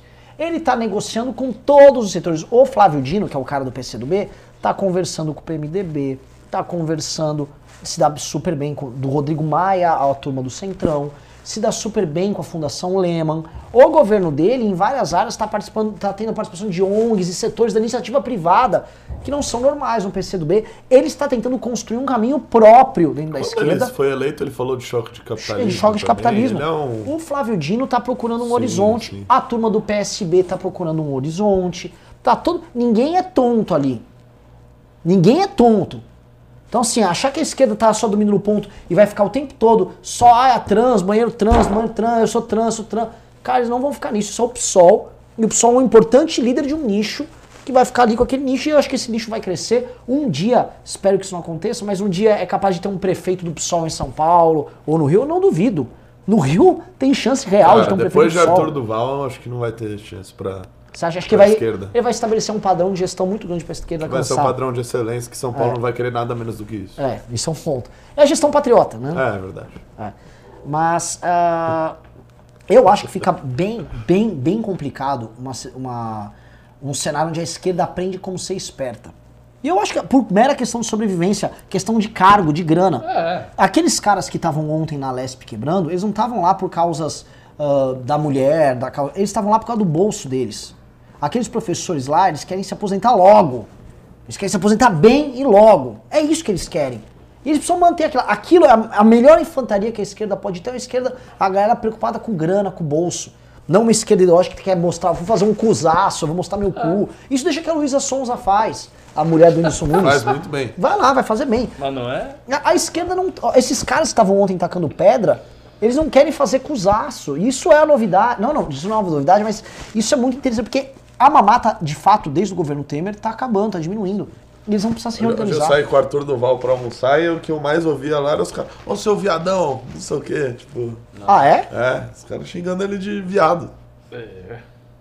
Tipo...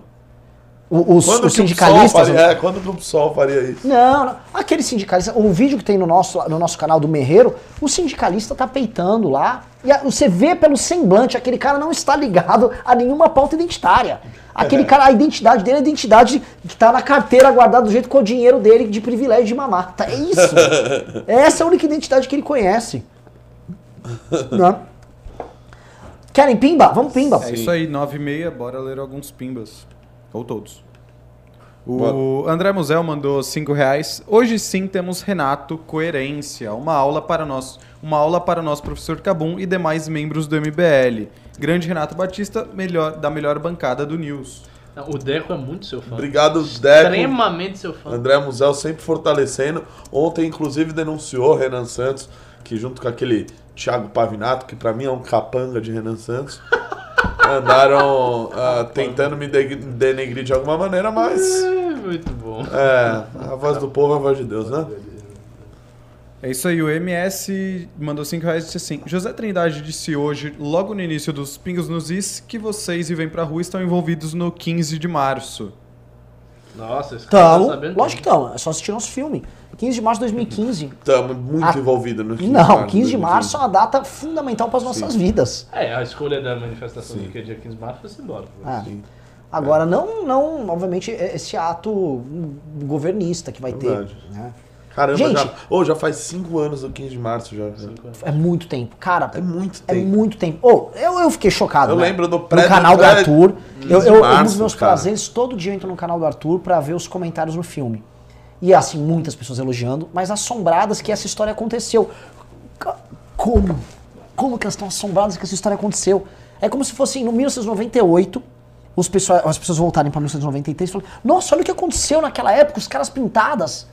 É, é porque tudo é muito acelerado. Então, cinco anos na sensação. Não, e já já tem o. Parece que foi 30 anos, né? Então Já já tem o 13 de março também, né? que é Agora, assim, isso é tudo, 2016, besteira, é, é, isso é tudo besteira, porque o MBL é um movimento realmente muito jovem. A gente tem que, a gente tem que consolidar para a coisa durar, que é aquele, aquele adágio. Quem perdura, ganha. Se você perdura, você ganha. Se tudo cai, você se mantém, você segue, você ganha. É. É assim. É isso aí, o Paulo Augusto mandou 5 reais. Hashtag Lula deixando o sabonete escorregar na cadeia. Só, só comentar um negócio aqui, um cara colocou ah, anexo nesse comentário. O Guedes pedir apoio ao MBL e vem pra rua não é um sinal de que algo no governo está mudando? Não. Se você ver nas notícias, o Bolsonaro não gostou nem um pouco do Guedes fazer isso, inclusive cancelou a primeira reunião, que era às 9h30. Tendo que ser transferida, ir para um almoço na casa do Salim, fora da agenda oficial. E o Guedes, pelo que eu fiquei sabendo nos relatos, teve que dar uma passada lá para dar um oi. Porque em nome do governo não dava. É, é complicado, gente. E o que eu tô falando não é nenhum bastidor, tá? Saiu na imprensa. É isso aí, o André Musel mandou mais 10 reais. Renato Batista, graduado em Relações Internacionais pela ESPM, pós-graduado em Ciências Políticas pela FESP São Paulo, mestrando em Gestão e Políticas Públicas pela Fundação Getúlio Vargas. Esse cara tem bagagem, sou fã. É fake seu, né não? É verdade. Não, não é. Eu conheço. Valeu, Deco. Inclusive, pô, o cara de Salvador, ele só elogia o Renato Batista, né? Eu É, que, que, que porque apoiei este rapaz. tem coisa né, aí, hein? tanto Tem tempo. Quem coisa te aí. conhece de perto, Ricardo, também não vai ficar elogiando. Já sabe é uma peça, né? Deus. Tivemos um pimbaço da Marisa Iga, que mandou 3.060 ienes. Valeu, Marisa. O Naldo Sabino mandou 5 reais. Professor Cabum é o cara. Rodo, ro, hã? Rodos os dias firme e forte, mas acho que é só por causa do café. Você não pretende utilizar esse nome, Como é que é? Não, não. Não pretendo. Não, não, não. Ainda não bem, pretendo. cara, eu ia- Não, não é por eu ia te isso. sugerir não usar. Não é por isso. É porque, como é cabum, explosão, eu sou muçulmano, faz, faz uma, uma proximidade que eu acho complicada de ficar se expondo muito, entendeu? É tipo, parece que eu estou satirizando minha própria religião, não acho bom. Mas só por isso. O- Ah, agradeço aí. Um cara mandou aqui, mamãe, falei, rompeu em partes com o MBL, por quê? Ele rompeu? Tem aconteceu alguma coisa com o Arthur? Cara, hoje ele queria almoçar em um outro lugar, aí o pessoal não quis. Aí ele Deu brigou. merda. Aí ele brigou. Foi feio, Rachado. tá? Ele brigou, tá rachado. Clima muito tenso. Olha, se tratando do Arthur, realmente poderia ser um clima tenso. Por causa. Por causa do almoço. por causa do almoço. Se- em outro lugar, mas se demorasse. Sugere um e o restaurante, pior, e o restaurante pior. demora. Trouxeram o suco de limão dele, Renan. Ah, ele não tava bem gostoso. Não tava bem gostoso e ligando- não tava com pouco açúcar, velho. Eu tô ligando nele agora. Sério, tava com muito açúcar. Tava sem açúcar. Aí ele pegou o açúcar e colocou. E aí ele fudeu o suco dele ele teve que pedir outro. Puta que pariu. Arthur, boa noite. Arthur, seguinte, é bem curtinha a ligação, a gente tá ao vivo aqui no MBL News. A gente ficou sabendo de um, de um, de um ocorrido bem desagradável a teu respeito sobre o teu dia. Eu queria esclarecer isso. Oi, pode falar. E aí? É o seguinte, é, o Renato tá me relatando aqui que você hoje pediu seu suco de limão e ele não veio bem gostoso, mesmo você tendo pedido bem gostoso. Tem como você esclarecer o que aconteceu? Cara, eu acho o seguinte, eu vou fazer uma crítica social sobre isso. As pessoas, infelizmente, cara, estão acostumadas a fazer as coisas de qualquer jeito, né? Deixa eu tirar do viva voz aqui, peraí, peraí. Você está, você tá me ouvindo bem? Ah, tava meio ruim. Fica, vai pro normal que é melhor. E, e aí, melhorou? Muito. Então, é o seguinte, as pessoas infelizmente têm mania de fazer as coisas de qualquer jeito, né? Você pede um negócio, as pessoas, ou põe isso aqui ali, o cara não põe, né? Põe de qualquer jeito, ou não faz. Aí eu, eu pedi expressa, eu, assim, eu fui muito claro ao pedir um suco com dois sachês de açúcar apenas e batido com gelo. E como que veio o suco? Ele veio. Não, pera, pera, pera. Arthur, desculpa. Só pra saber aqui, pra, pra ficar anotado, just for the record, você pediu bem gostoso também? Então, aí no finalzinho a gente sempre pede pra vir bem gostoso. E aí o suco não veio bem gostoso. O suco veio Ah. sem açúcar e ele veio com uma pedra de gelo em cima. Pra quem é, é- é sommelier da vida, como eu, sabe que o suco batido com gelo e com açúcar tem um gosto completamente diferente de um suco sem açúcar com uma pedra de gelo. É muito diferente. Aí eu reclamei e pedi pra trocar, entendeu? Mas eu não sou chato, eu não sou arrogante. Eu sou chato. diferente. Não, não, eu, eu nem tô entrando nesse aspecto. O lance todo é o seguinte: a gente tava comentando que você sempre faz os pedidos das suas comidas com um certo carinho, você pede bem gostoso. E a gente tava falando que, porra, você pediu bem gostoso e as pessoas não atentaram pro procedimento e não te entregaram o produto bem gostoso, velho. É isso, só tô. é, cara, isso é um absurdo, isso é um absurdo. As pessoas têm que fazer sucos bem gostosos. Isso. Mesmo porque o preço do suco hoje tá um absurdo, cara. Hoje um suco, um copinho de, sei lá, nem 300ml custa, tipo, 9 reais, cara. É muito caro. É verdade. Arthur, muito obrigado. Desculpa te atrapalhar, isso precisava ser esclarecido aqui. Falou. Fechou? Valeu, um abração. Valeu. Ufa! Acho que tá esclarecido, pessoal. Pô, Você que tava com essa dúvida aí, com essa pulga atrás da orelha. Tá tudo esclarecido agora, fica mais tranquilo.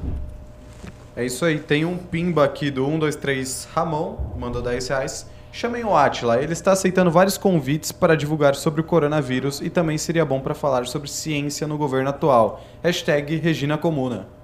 Qual Uno? Eu não sei quem é esse cara. Boa Eu vou ter que chamar o Aécio e os visigodos pra confrontarem ele sobre isso. Enfim, o Malea Brasil mandou dois reais e disse teste. Depois ele mandou mais dois reais. O último Rasputin que morreu trouxe revolução. Sobre o Olavo. É verdade, é verdade. Mas não acho que revolução, revolução vai acontecer aqui. Se o Olavo sair do governo, o que vai acontecer é que o governo vai ficar mais fraco ainda. Só isso. Sim. Só isso. É, hoje é uma das, um dos poucos. A base de sustentação que resta, né? Vai perder isso também, vai sobrar quem? Vai sobrar só o Rubão. pô. O Rafael João mandou um pimba de zero reais, bem engraçado. Vamos questionar os sucos. Como diria a Ravena. O Andrelei Pastrello mandou 10 reais. Alta na bolsa não seria uma bolha especulativa? E o dólar subindo são os especula- especuladores dolarizando os lucros? É, quanto o dólar, eu não sei. Quanto a bolsa, realmente. Eu não acho que é especulação, acho que era realmente uma euforia desmedida. Porque, bom, você conhece esse- essas pessoas, realmente Não, a galera. ah, ficaram malucas, tem, né? tem duas coisas, tá? É, Ca- ano Cada passado- declaração do Guedes, tipo, ah, temos a intenção de privatizar Isso 100 mil esta 100 Era- estatais. era isso aí. Pá! É, a, a reforma da Previdência tem que ser feita porque social-democracia tem que acabar. Pá, subia. É, então, assim, por muito tempo a Bolsa ficou subindo por declarações do, do Guedes. Tanto que teve pessoas que disseram que o Guedes é um ótimo youtuber, como ministro mediano, porque não conseguiu executar. E aí, quando o tempo foi passando, as coisas não foram executadas, o Pibinho apareceu, aí realmente tá dando o que tá dando hoje. Sim. O, o- o- Tem alguns aspectos que são muito característicos da Bolsa Brasileira, da fase da Bolsa Brasileira. Um, a gente está tendo uma- um ingresso de pessoas na Bolsa de Valores que não tinha antes. E não só porque ah, caiu a taxa de juros, não está valendo a pena manter renda fixa tal. Não. As pessoas estão entrando. Hoje você pode ir na XP montar um cadastro, tá fácil, você baixa o aplicativo. O brasileiro tá muito ligado à internet. Então você tem uma massa de pessoas que não usavam a bolsa e elas estão entrando. Como elas estão entrando, um dos estímulos para elas entrarem e começar a investir é um clima de euforia. Porque as pessoas querem que ele entre pro seu respectivo fundo, pro seu clube de investimento e tal. Então você tem uma euforia, todo mundo vai jogar, ei, vem, vambora, vambora que vai bombar, vamos ganhar dinheiro. E você tá tendo muito isso, tá tendo um fenômeno de bolha, de as pessoas, todo mundo entrando sem saber o que estão fazendo. E como elas estão vendo vários influenciadores sérios falando que vai bombar, ano passado todo mundo falou que vai bombar, elas acreditaram. Agora tá tendo esse reajuste com a realidade. E aí muitas dessas pessoas que entraram empolgadas eventualmente podem sair. né? Se elas não, assim, é complicado, se elas não perseverarem ali dentro, elas vão ter uma experiência ruim e não vão querer voltar mais pra bolsa. Então, não acho uma, uma situação fácil, mas tem esse aspecto. Muita gente entrou na bolsa, porque o Brasil tem pouca gente. Se eu não me engano, o, o- não dá 1% o número de brasileiros que estão que no mercado de ações, no mercado imobiliário. É, eu, eu não tô. É muito pouco. Eu, eu não tô também. É muito pequeno. Então, as pessoas estão entrando e para você entrar, você precisa ter um tesão. Muita gente percebeu que tinha gente ignorante entrando e botou o tesão. Vai que vai voar! Vai bombar e não tá bombando. Cara, eu tava vendo, o PIB ajustado ficou 1.1. Foi. Ah, tinham expectativas de 3,5. Eu sei. Você teve. E aí eu fico assim, ah, por que, que eu não posso opinar sobre isso? Fica, ah, vocês não podem opinar. Por que, que eu posso? Os especiais, os bonzões, o formado no caralho a 4 lá do, de Oxford com Disse que ia dar mestrado. 3,5, deu 1,1. É. Os bonzões, todo mundo falou, passou a Previdência, dólar a 3,6, 3,4. Não, é, Cadê o- os bonzões? Eu tô vendo assim, algumas pessoas foram sóbrias. A Zena Latif, que é a esposa do Marcos Lisboa. não, foram raras. É, esposa do Marcos Lisboa, né? É, que é é, ela e o Marcos Lisboa Aí foram é elite, super sóbrios. é elite. a Zena era sóbria, aí Aí é demitiram ela. De- a- a- demitiram a mulher que falou, ei, slow down, take it easy, meu irmão. Eles demitiram ela. Não, e quantas vezes, né? Você sabe bem disso. Quantas vezes você já não tentou falar pra um sujeito desse do mercado que as coisas não eram tão rosas como parecia? O sujeito fica bravo. Fica bravo. Ele tipo, não quer acreditar nisso. Fala que a gente tá torcendo contra. É, você tá torcendo contra, cala a boca, tá subindo tudo. Tudo muito bom. E de prático nada acontecendo. O, o negócio das privatizações é, é um- é um treco, assim, que pra mim é muito ah, significativo. Porque semana a semana, mês a mês, a gente vê declaração do senhor Salim Matar, do, do Paulo Guedes. São os caras muito bem intencionados, não tenho dúvida disso. Falando, ah, agora vai entrar mais 40 estatais na lista do, do projeto de desestatização. É, é uma lista Mas que isso fica não lá. é uma lista, é, uma, é um pedaço de papel. Cadê o projeto? Cadê a tramitação na Câmara? Cadê, Posso essa, falar? cadê essa privatização? Isso tá igual aquele Futurice do Weintraub. Era um projeto que nunca virou um projeto. É um Não, PDF. nunca virou nada. É, a única coisa, a única coisa que anda é aquilo que não depende Ah. que seja aprovado no Congresso, né? Que são ali umas concessões de rodovia, né? De questão de aeroporto que o Tarcísio está fazendo.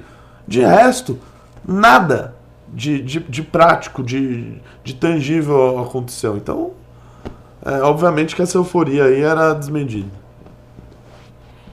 O Thiago Cardoso mandou 50 reais com uma animação de um baú e um animal. Bem da hora. Valeu, Thiago. Valeu.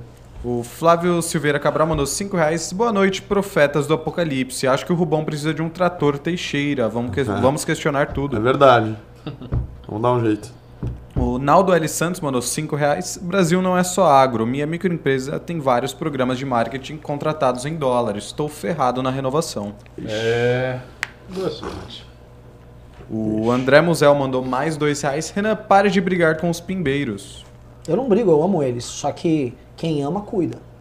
E quem cuida, às vezes tem que dar uma bronca tal. O Marcos Machado mandou 10 reais. Faça um exercício. Saída do Guedes. E aí? Saída do Guedes. Será que o liberalismo dele vai continuar sendo norte no Ministério da Economia? Eu, conver- eu conversei com um liberal. Tenho Pode minhas dúvidas. interromper. Eu conversei com um liberal, liberal true, liberal que tá no mercado, amigo nosso e guedista tal. Ele falou o seguinte: a gente mostrou o cenário, ele, ele ficou assombrado. Ele falou: não, o problema é o seguinte: é isso, as soluções que o Guedes são de longo prazo e é assim. Ele, ele deu o seguinte exemplo: as soluções que o Guedes está trazendo é como se fosse um antibiótico que você dá. Quando você para do antibiótico, aí que o cara morre da infecção. Esse tratamento de antibiótico tem que ser hard. Só que é muito tempo com tratamento hard. E eu falei, "Pô, o problema é esse de muito tempo, porque os resultados vão demorar pra chegar. Ele falou assim, ah, mas aí depende da conscientização que as pessoas têm que ter. É, é, O problema é esse, cara. O problema é pro- pro- dramas da democracia. é. A gente não tá no Chile. É, é, Não, e não é nem só das pessoas, é do próprio presidente, que não é convicto nessa agenda. Né? É, Chegar 2020 a gente vê outro pibinho. E não existe só você fazer só. Me desculpe, Eu não acho- existe só você fazer solução de longo prazo. Isso não existe. Porque as pessoas vivem no curtíssimo prazo Sim. que é o presente. No governo então elas Temer- precisam ter a solução agora. No governo não é daqui a Temer, 10 anos. Daqui a o 10 anos que- morreu. O que ajudou também a, a gente voltar a, a andar nos trilhos foram reformas microeconômicas, coisas pequenas de curto prazo.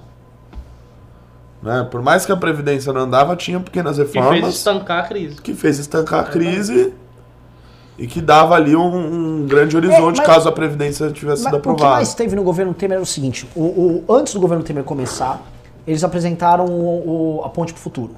Pegaram a ponte pro futuro e falaram: tá aqui o, o que nós queremos passar. O governo Temer pegou e, enquanto estrutura de governo, falou: vamos nos debruçar, nós temos que botar para andar essa agenda. E todo o governo foi desenhado para entregar aquela agenda. E eles lutaram até o final para tentar passar, inclusive, a Previdência, que estava no cronograma deles.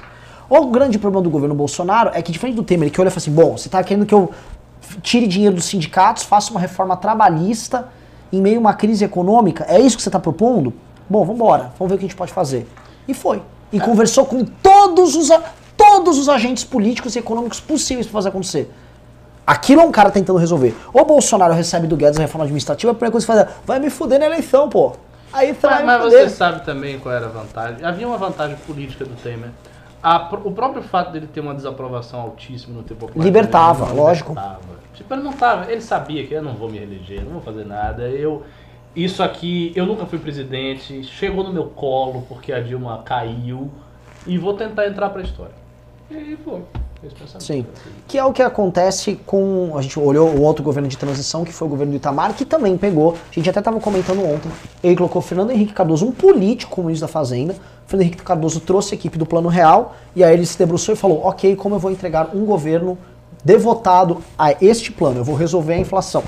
E fizeram isso. Talvez seja essa a solução do Brasil, impeachment todos os presidentes e a gente ter todos bons governos de transição. E a gente vai sempre um ano de governo e a gente resolve os problemas do governo. Todos anterior. os nossos governos de transição são bons. Derruba todo mundo aí, Ah. ó. Solução. Isso é A nível impressionante. federal. né? A nível federal. É federal. Da- Alguém pode falar o seguinte: ah, mas o Sarney, ele. O Sarney, cara, o Tancredo nem tomou posse. É, não, o Sarney foi presidente. Ah, presidente, presidente mesmo. O Reginaldo Leme mandou 5 reais. Se fossem feitas para valer as reformas previdenciária, tributária e política, o cenário seria outro. Se fosse o quê? Feitas pra pra valer. Se fosse feito pra valer. Precisava Não seria sei, outro. difícil especular, só vendo. É, assim, pra começar a reforma tributária, a que se discute hoje, o efeito dela é, assim, é de lo- longuíssimo prazo, tá? É, você vai fazendo a substituição tributária até chegar no tal do IVA e blá blá blá. Isso demora anos, então não, São não é 10 algo que eu anos. vejo que vai surtir efeito em curto prazo, principalmente crescimento, etc. O Matheus Bueno mandou 2 reais. Puta que pariu. E quem criou essa crise? Ele tá, acho que ele está se referindo ao PT. Não, é. De fato, a, a, assim, a origem da crise é o PT. Isso é indiscutível. Mas a memória das pessoas vai ficando mais empalidecida mesmo que o tempo vai passando. Não Eu- esqueça disso. É, e as pessoas, às vezes, o, o nosso público é muito maduro, mas é sempre bom lembrar. né? Quando a gente está falando isso, né, eu estou falando assim, pô, a gente está desde 2016 implementando uma agenda liberal e aí os resultados não chegaram. Eu estou preocupado com o próprio retorno da esquerda ao poder, tá? Em 2022 foram seis anos. Seis anos é anos é coisa, muito tempo, cara. Seis anos é mais do que meia década. Em meias décadas você inicia ou encerra ciclos econômicos. O, presta atenção, vão no perfil do Pedro Menezes, economista, amigo nosso, primo inclusive do Ravena. Ele postou um gráfico com todos as- os ciclos econômicos do Brasil, crescimento e queda de PIB, com os fatos políticos supervenientes, é a palavra correta? Não sei.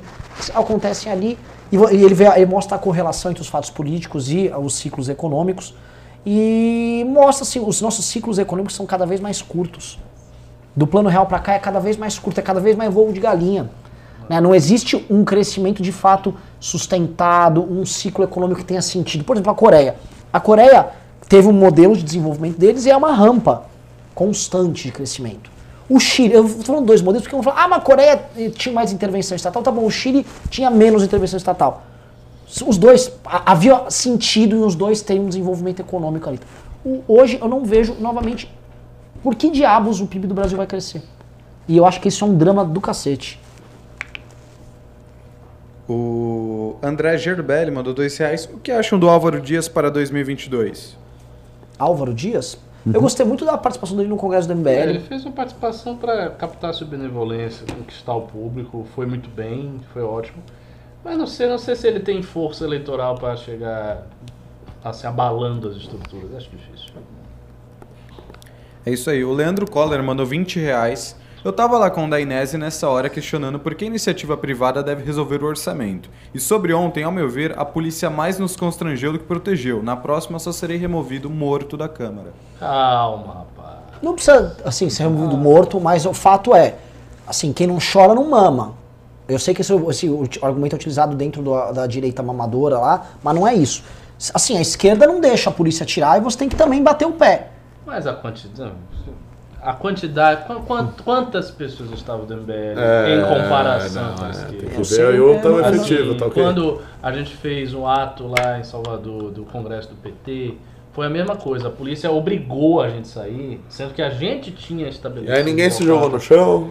Não, mas o que rolou é o seguinte: tava lá o Kim, mais magro não. magrelo, né? Pouca gente. Caralhada de sindicalista, os caras dizendo que ia tocar fogo no trio e matar a gente. A polícia chegou, fez um, um cinturão, ficou protegendo e tal. Chegou a hora e disse: Olha, se vocês não saírem, é o seguinte, a gente vai abrir aqui aí vocês se viram. Isso é, tá bom, né? Nesse caso, tchau. Tô indo. Vamos embora. Depende da circunstância. Próximo. O Rodrigo mandou dois reais. Bolsonaro estaria repetindo Macron na Argentina? Acho que ele tá falando do Macri. Macri. Repetindo o Macri. Então, é, não exatamente, mas tá, tá, tá, tem umas coisas semelhantes. Por razões completamente diferentes. O Macron cedeu tanto pro Congresso Macri. sem briga. O Macri cedeu tanto pro Congresso sem briga que nada rodou. O Exato. Bolsonaro com briga, ele tentou se impor e Ah, Ele também. brigou tanto que ele tá cedendo pro Congresso. É, né? É. O Cannibal McDonald mandou 5 reais. Reforma da Previdência foi só para não quebrar. Todas as outras reformas eram só remendos. Daí é claro que a economia só patina. E aí, Renato, como vai a próstata? O quê? Não, não, mas é, isso é um. A é um- piada antiga do Renan. É, não, mas assim, aí é que está. Eu também acho, só que não foi esse o discurso vendido. Sejamos muito francos, não era esse discurso, não era essa retórica. Ninguém que defendia a reforma da Previdência falava isso, a mídia não falava isso, não era assim que a banda tocava. O negócio era o seguinte: se passar a reforma, o dólar vai ser estancado, a economia vai começar a crescer, vamos ter X, Y, Z de crescimento. Era esse o papo aí, foi vendido e o papo era esse e não chegou. É, é, é, mas assim, eu- sendo justo com ele, o que ele está querendo dizer é uma coisa que é real, que assim, a função da reforma é essa, é só estancar. Sim, Só que o que foi acho. vendido foi outra coisa. O que foi vendido foi outra coisa. né? A função dela é estancar um aumento de déficit. Uhum, Só. exato. O Rafael Contino mandou dois reais. Arthur vai ter coligação com quais partidos? O Arthur vai ter coligação com quais partidos? Se tiver algum partido que queira ah, compartilhar do mesmo projeto dele, que são as 10 que vocês já conhecem, serão bem-vindos. Ah, não, não sei se vai ter, porque a maioria dos partidos, pelo menos aqui em São Paulo, ah, o projeto de né? o projeto de governo de governo que eles acreditam é aquele em que você dá uma subprefeitura, uma secretaria para o partido fazer o que ele bem entender e isso o Bruno Covas faz melhor do que qualquer Ele um. pegou quantos partidos? Ele vai estar com quase todos. Nossa, Ele vai estar com uma grande coligação. Cacete. De 10 a. É, mas isso também não 15, assusta, 18 depende, partidos. depende da circunstância. O Alckmin também veio com grande É, você sabe qual é o drama desses Quatro- caras? 4,7. A gente analisou muito isso na eleição anterior e eles estão repetindo o mesmo erro da eleição anterior. O PSDB sempre teve um voto de opinião. E ele nunca cuidou do voto de opinião. Aí ele quer usar estratégias de cooptação boas para você ter um voto de cooptação de base e se queima com o voto de opinião que era onde ele deveria, em tese, estar. Então Agora ele tá. não no- pode mais. Ele não consegue. Então ele não consegue nenhum dos dois mundos. É, agora, assim, tem que ver, porque eles estão fazendo o seguinte cálculo. Eles acham que essa onda esfriou muito, então não vai ser da mesma, do mesmo jeito, entendeu? Eles estão vivos. Esse cálculo aí é que tem que ser, tem que ser visto até que ponto tá certo ou não. A gente só vai ver em 2020. Mas assim, o fato é que o Arthur tem um partido que vai levá-lo para os debates, obrigatoriamente, que vai ter o seu tempo de TV ali. E se nenhum partido quiser, no final das contas, ele vai com a cara e a coragem, Vai com a né? cara e a coragem. E coragem ele tem, né? Ah, tá no sobrenome dele. O PDT vai apoiar o Márcio França, né? O PDT declarou apoio ao hoje. Márcio França, mas não sei se o Márcio França também vai, vai mesmo, né? pro- Dizem que não. O Luiz Otávio Mata mandou dois reais. Saudade do rei Salsicha. O Atílio José mandou dois reais. E essa treta do caramelo com o Rubinho? Nem tô vendo, nem tô sabendo. Eu tô sabendo. Ah, é? Não, mas é o Assim, seguinte. foda-se. É, tipo, é um menino querendo Pô, aparecer. e, e a é. treta do, sei lá, do Zé com o João da padaria. O Pyong cumpriu. Quer dizer, ou do Rubinho com o João da padaria. Falta muito pimba? Vamos que vamos. Vamos acelerar aí, que vai dar 10 horas. JP Galvão mandou 5 reais. Não sei qual é a do Zé Maria Trindade. Ele sempre confunde quando se trata do MBL. Dizia que o. Frota era do MBL. Não sei se é má não fé, é má fé. ou ignorância. Conheço o José Maria Trindade, já conversei. Eu vou falar que ele é um dos melhores na Jovem Pan. Ele é um dos únicos jornalistas. Ele- Assim, você fala, pô, ele tá dando passada de pano aqui. Ele sabe os reais problemas que estão sendo enfrentados pelo governo. Ele vive a política de Brasília, ele é um jornalista mais à moda antiga, e ele não conhece tanto o MBL, então ele fica confuso. Ele vê uma notícia que o Frota tá com o MBL, o quê? Né? Então, às vezes ele se É confunde. uma confusão genuína. É, não, o que acontece? Essa notícia aí que saiu, estamos falando que o MBL e o Vem Pra Rua podem ajudar no dia 15. Ele tá fazendo uma confusão porque saiu uma matéria onde um movimento chamado Nas Ruas quer colocar, aparentemente, a manifestação do dia 15 a favor das reformas. E aí, Porque como o o. Guedes teria pedido. É, e a gente não tem nada a ver com meu irmão, não tem nada a ver com isso. Ah, o Zé Maria é decente, tá? Não é. Calma aí, o próximo pimba é do Anderley Pastrello, mandou 10 reais. Meu Jesus, o cara reclama da limonada. O que vai ser dele quando tiver que comer coxinha gordurenta no bar do seu Zé durante a campanha? A boa notícia. Bom, Ele não vai fazer isso. Ele já passou por uma campanha, ele sabe. ele sabe é só lembrando que um cara que se preocupa com a limonada e quer excelência limonada vai querer excelência também no serviço de atendimento ao- ao Exatamente. Renan. Exatamente, Renan. bom. Exatamente. Isso é uma. Eu vou só dar um exemplo do, do Arthur disso, tá? O pessoal da banda Van Halen colocava no contrato que todo show eles tinham que ter um cesto de MMs e não podia ter um MM marrom sequer naquele, naquele um cesto de MM. Né? Você tinha que despejar os MMs lá. E eles iam pro show e não comiam MM. E todo mundo perguntava, mas por que, que eles colocavam isso? Era pra mostrar se a pessoa tinha cuidado em cumprir o contrato. Porque se eles chegassem no show e, e falavam, pô, tem MM marrom, a passagem de som vai ser ruim, equipamento não tá certo, eles não estão cumprindo os detalhes. Então o Arthur, E é isso que o Arthur faz. com É isso que o Arthur- limão. Suco de limão é meio. é uma analogia Uma que ele usa pra mostrar, ei, eu estou de olho na sua excelência. É. Sabe o buraco da sua rua? Eu vou tampar. É? Ah, é isso aí. O André Musel mandou mais 5 reais. O grande pai da Aisha é nosso professor eterno. Gosto muito dessa figura. Cabum é amigo eterno e também tem respeito total. Liga quando vier em Salvador. Sim, sim. Cabum foi uma grande aquisição pro, pro MBL. Pra São Paulo como um todo. Pra São Paulo. Uma aquisição, né? Cidade de São Paulo. O estado, eu O disse. estado de São Paulo. Tá bom. Obrigado, São Paulo, por me acolher. com tanta- Já tá gostando ou, ou ainda tá, tá meio desajustado? É uma cidade legal, mas eu gosto mesmo é da Bahia. Não, eu sou, eu sou muito apegado. Eu me descobri realmente uma pessoa muito apegada a Salvador. Sério, velho? Sério. Mas você, Muito. mas você não descobriu os cantinhos de São Paulo ainda? Ainda não, mas, mas a questão do, do- da Bahia não é. Não é, é, é uma coisa. É, é conservadora mesmo. É tipo, é um lugar que eu sempre. É, um lugar que eu sempre afetivo. passei, é afetivo. É, tem, tem uma coisa forte pela cidade mesmo. Mas eu gosto da cidade de São Paulo. Eu acho, eu acho uma cidade extraordinária. E assim, pra mim, como baiano, é uma cidade muito impressionante. Principalmente pelo seu tamanho, pela quantidade de coisa. A gente fica um pouco desnorteada, é muito grande. Por exemplo, vocês falam que São Paulo não é densa, que tem pouco prédio. Eu acho isso muito estranho, porque eu acho que São Paulo tem prédio pra cacete. É um negócio assim, colossal pra mim. Da, Não, do São- meu ponto de é. vista. São, São Paulo é realmente grande. E assim, a parte mais chocante é, por exemplo, que você tá aqui vai, mais de um ano.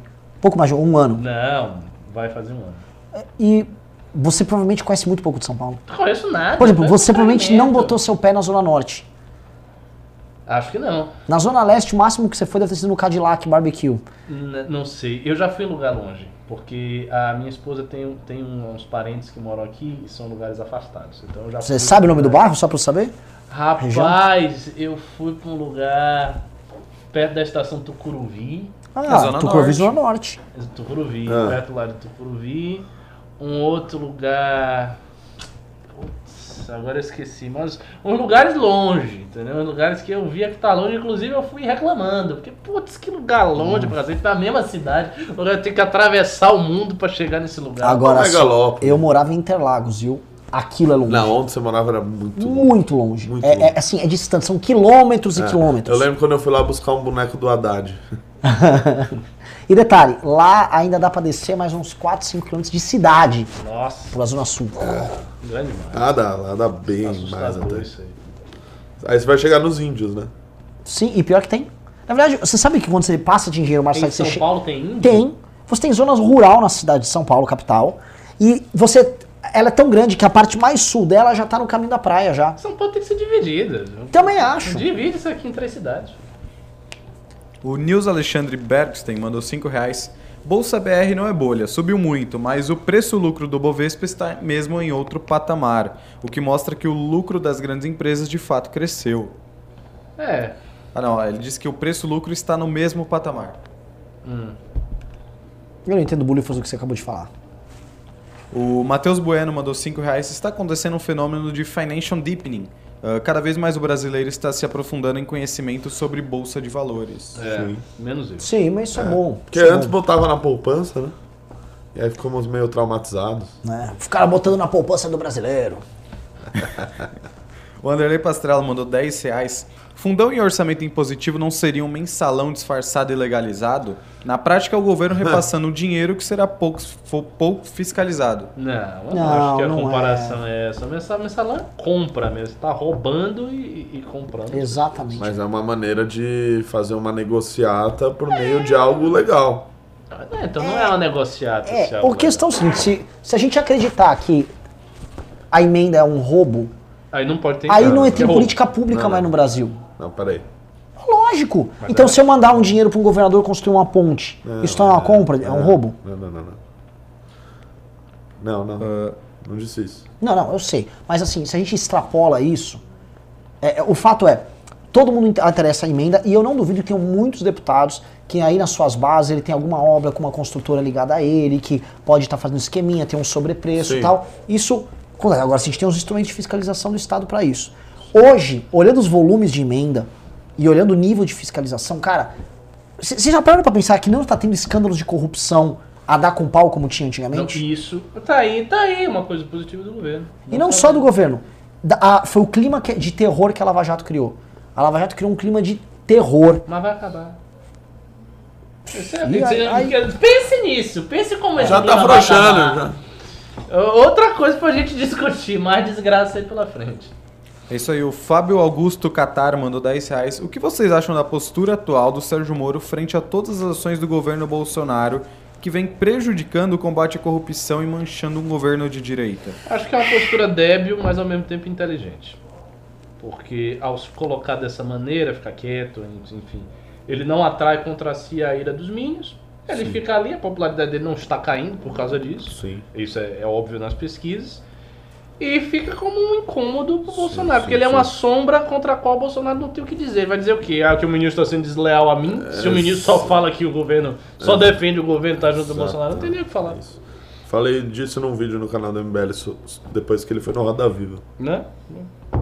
O 123 Ramon mandou mais 5 reais. O Atila é um excelente comunicador da ciência que teria muito para debater. Além de dar uma aumentada no público, debatam ideias, por favor. Olha, vamos entrar em contato, vou pedir pra Jennifer falar com ele, não conheço. Eu conheço. Manda o sobrenome desse cara também. Qual o canal dele? É, ele só falou Atila. Vou botar Atila Ciência. Vai, vai, vai, próximo. O Noel Filho mandou 5 reais. Cadê a loirinha gata do MBL? Cansado do cara do Renan. Cansado da cara do Renan. Lourinha gata do MBL. Quem é a Francine? Saiu. Sim, tá tocando a vida dela lá, deixa ela ser feliz. Agora sim, o último pimba da noite. O Aircraft Log mandou 2 reais. Um MBL News com ideias radicais seria muito bom. Seria legal. Seria legal mesmo. Poderia fazer, trazê-lo aqui. Aqui ele não é daqui, né, de São Paulo. Ó. Renan, é Atila Lamarino, Nerdologia. Ih, do Nerdologia. Então eu fui pesquisar aqui. Tá. Mas a Ologia é famoso esse canal, Sim. É grande, né? É isso aí, acabaram os pimbas. Acabaram os pimbas. Só lembrando que a gente não falou, a gente deixou de falar de dois assuntos. Um foi do. do. da Super Terça e teve mais um lá que a gente esqueceu. Mas acho que foi um belo programa. A Super Terça Super é bom pra Terça. amanhã, na, na verdade. Sim. Pra ver. E o Carioca. Ah, o do Carioca, né? Que é um assunto bem ridículo. O Super né? Terça é o negócio seguinte, o Bloomberg saiu fora, só tem mais três, né? O Sanders, o, o Biden e É. o. E a mulher lá, o Warren Warren. versus Warren. Tem os três, né? Tem os três. ninguém. Tem os três. O, o, o Biden tava ganhando mais que o, que o Bernie Sanders, viu? Sim. Ele tava Não, bem, ele- ele ganhou um bocado de estado. É, pra calar a boca de Marcelo Castro. Que disse Chamava o Biden de Alckmin. que... Não é bem assim. Aí ganhou, ganhou com força. Nem dá pra um candidato ser exatamente um alvo. Quer dizer, até nas primárias até dá, mas fora. Bom, eu vou lá. É briga boa. Ó, apareceu mais aula. um pimba, José Augusto 2 reais. Renan, diga uma coisa pra você. Batata. Galera, dá like. Ah, é, eu tenho que dançar, né? Ah, verdade. Ah, eu não vou participar desse momento. Qual que é seu, Renan? Vamos lá. vai. Bom, deu 1.100, 1.100 tem alguma coisa, né? Deu. Vamos lá. Põe um rato aí, tá?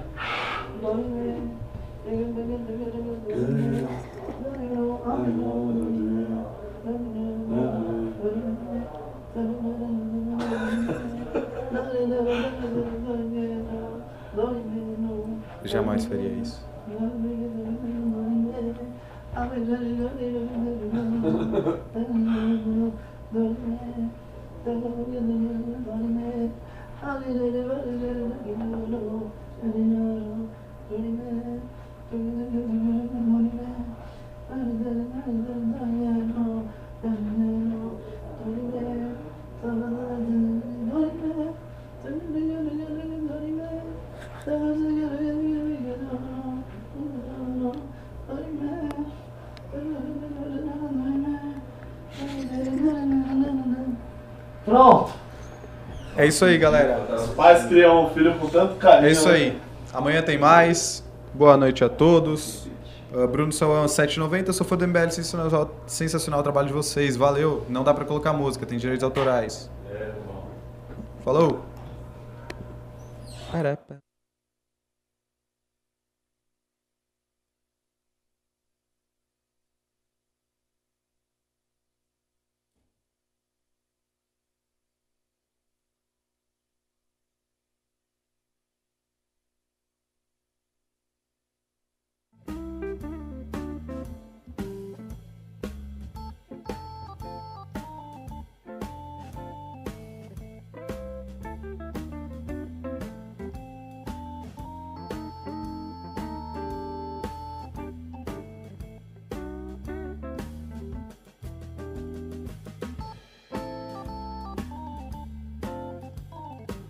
É, parece que não tem tweet hoje. Não, não, não tem nada aqui entrando ao vivo. Pedro tá aqui, eu vou.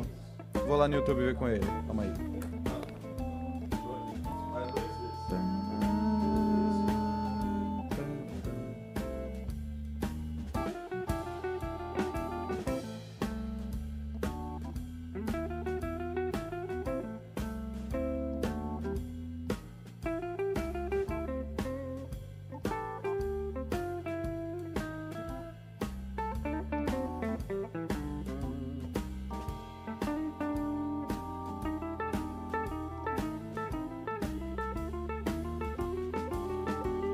Ah, tem tweet sim. Eu acabei de falar com o Pedro e ele já tá colocando ao vivo. Calma aí.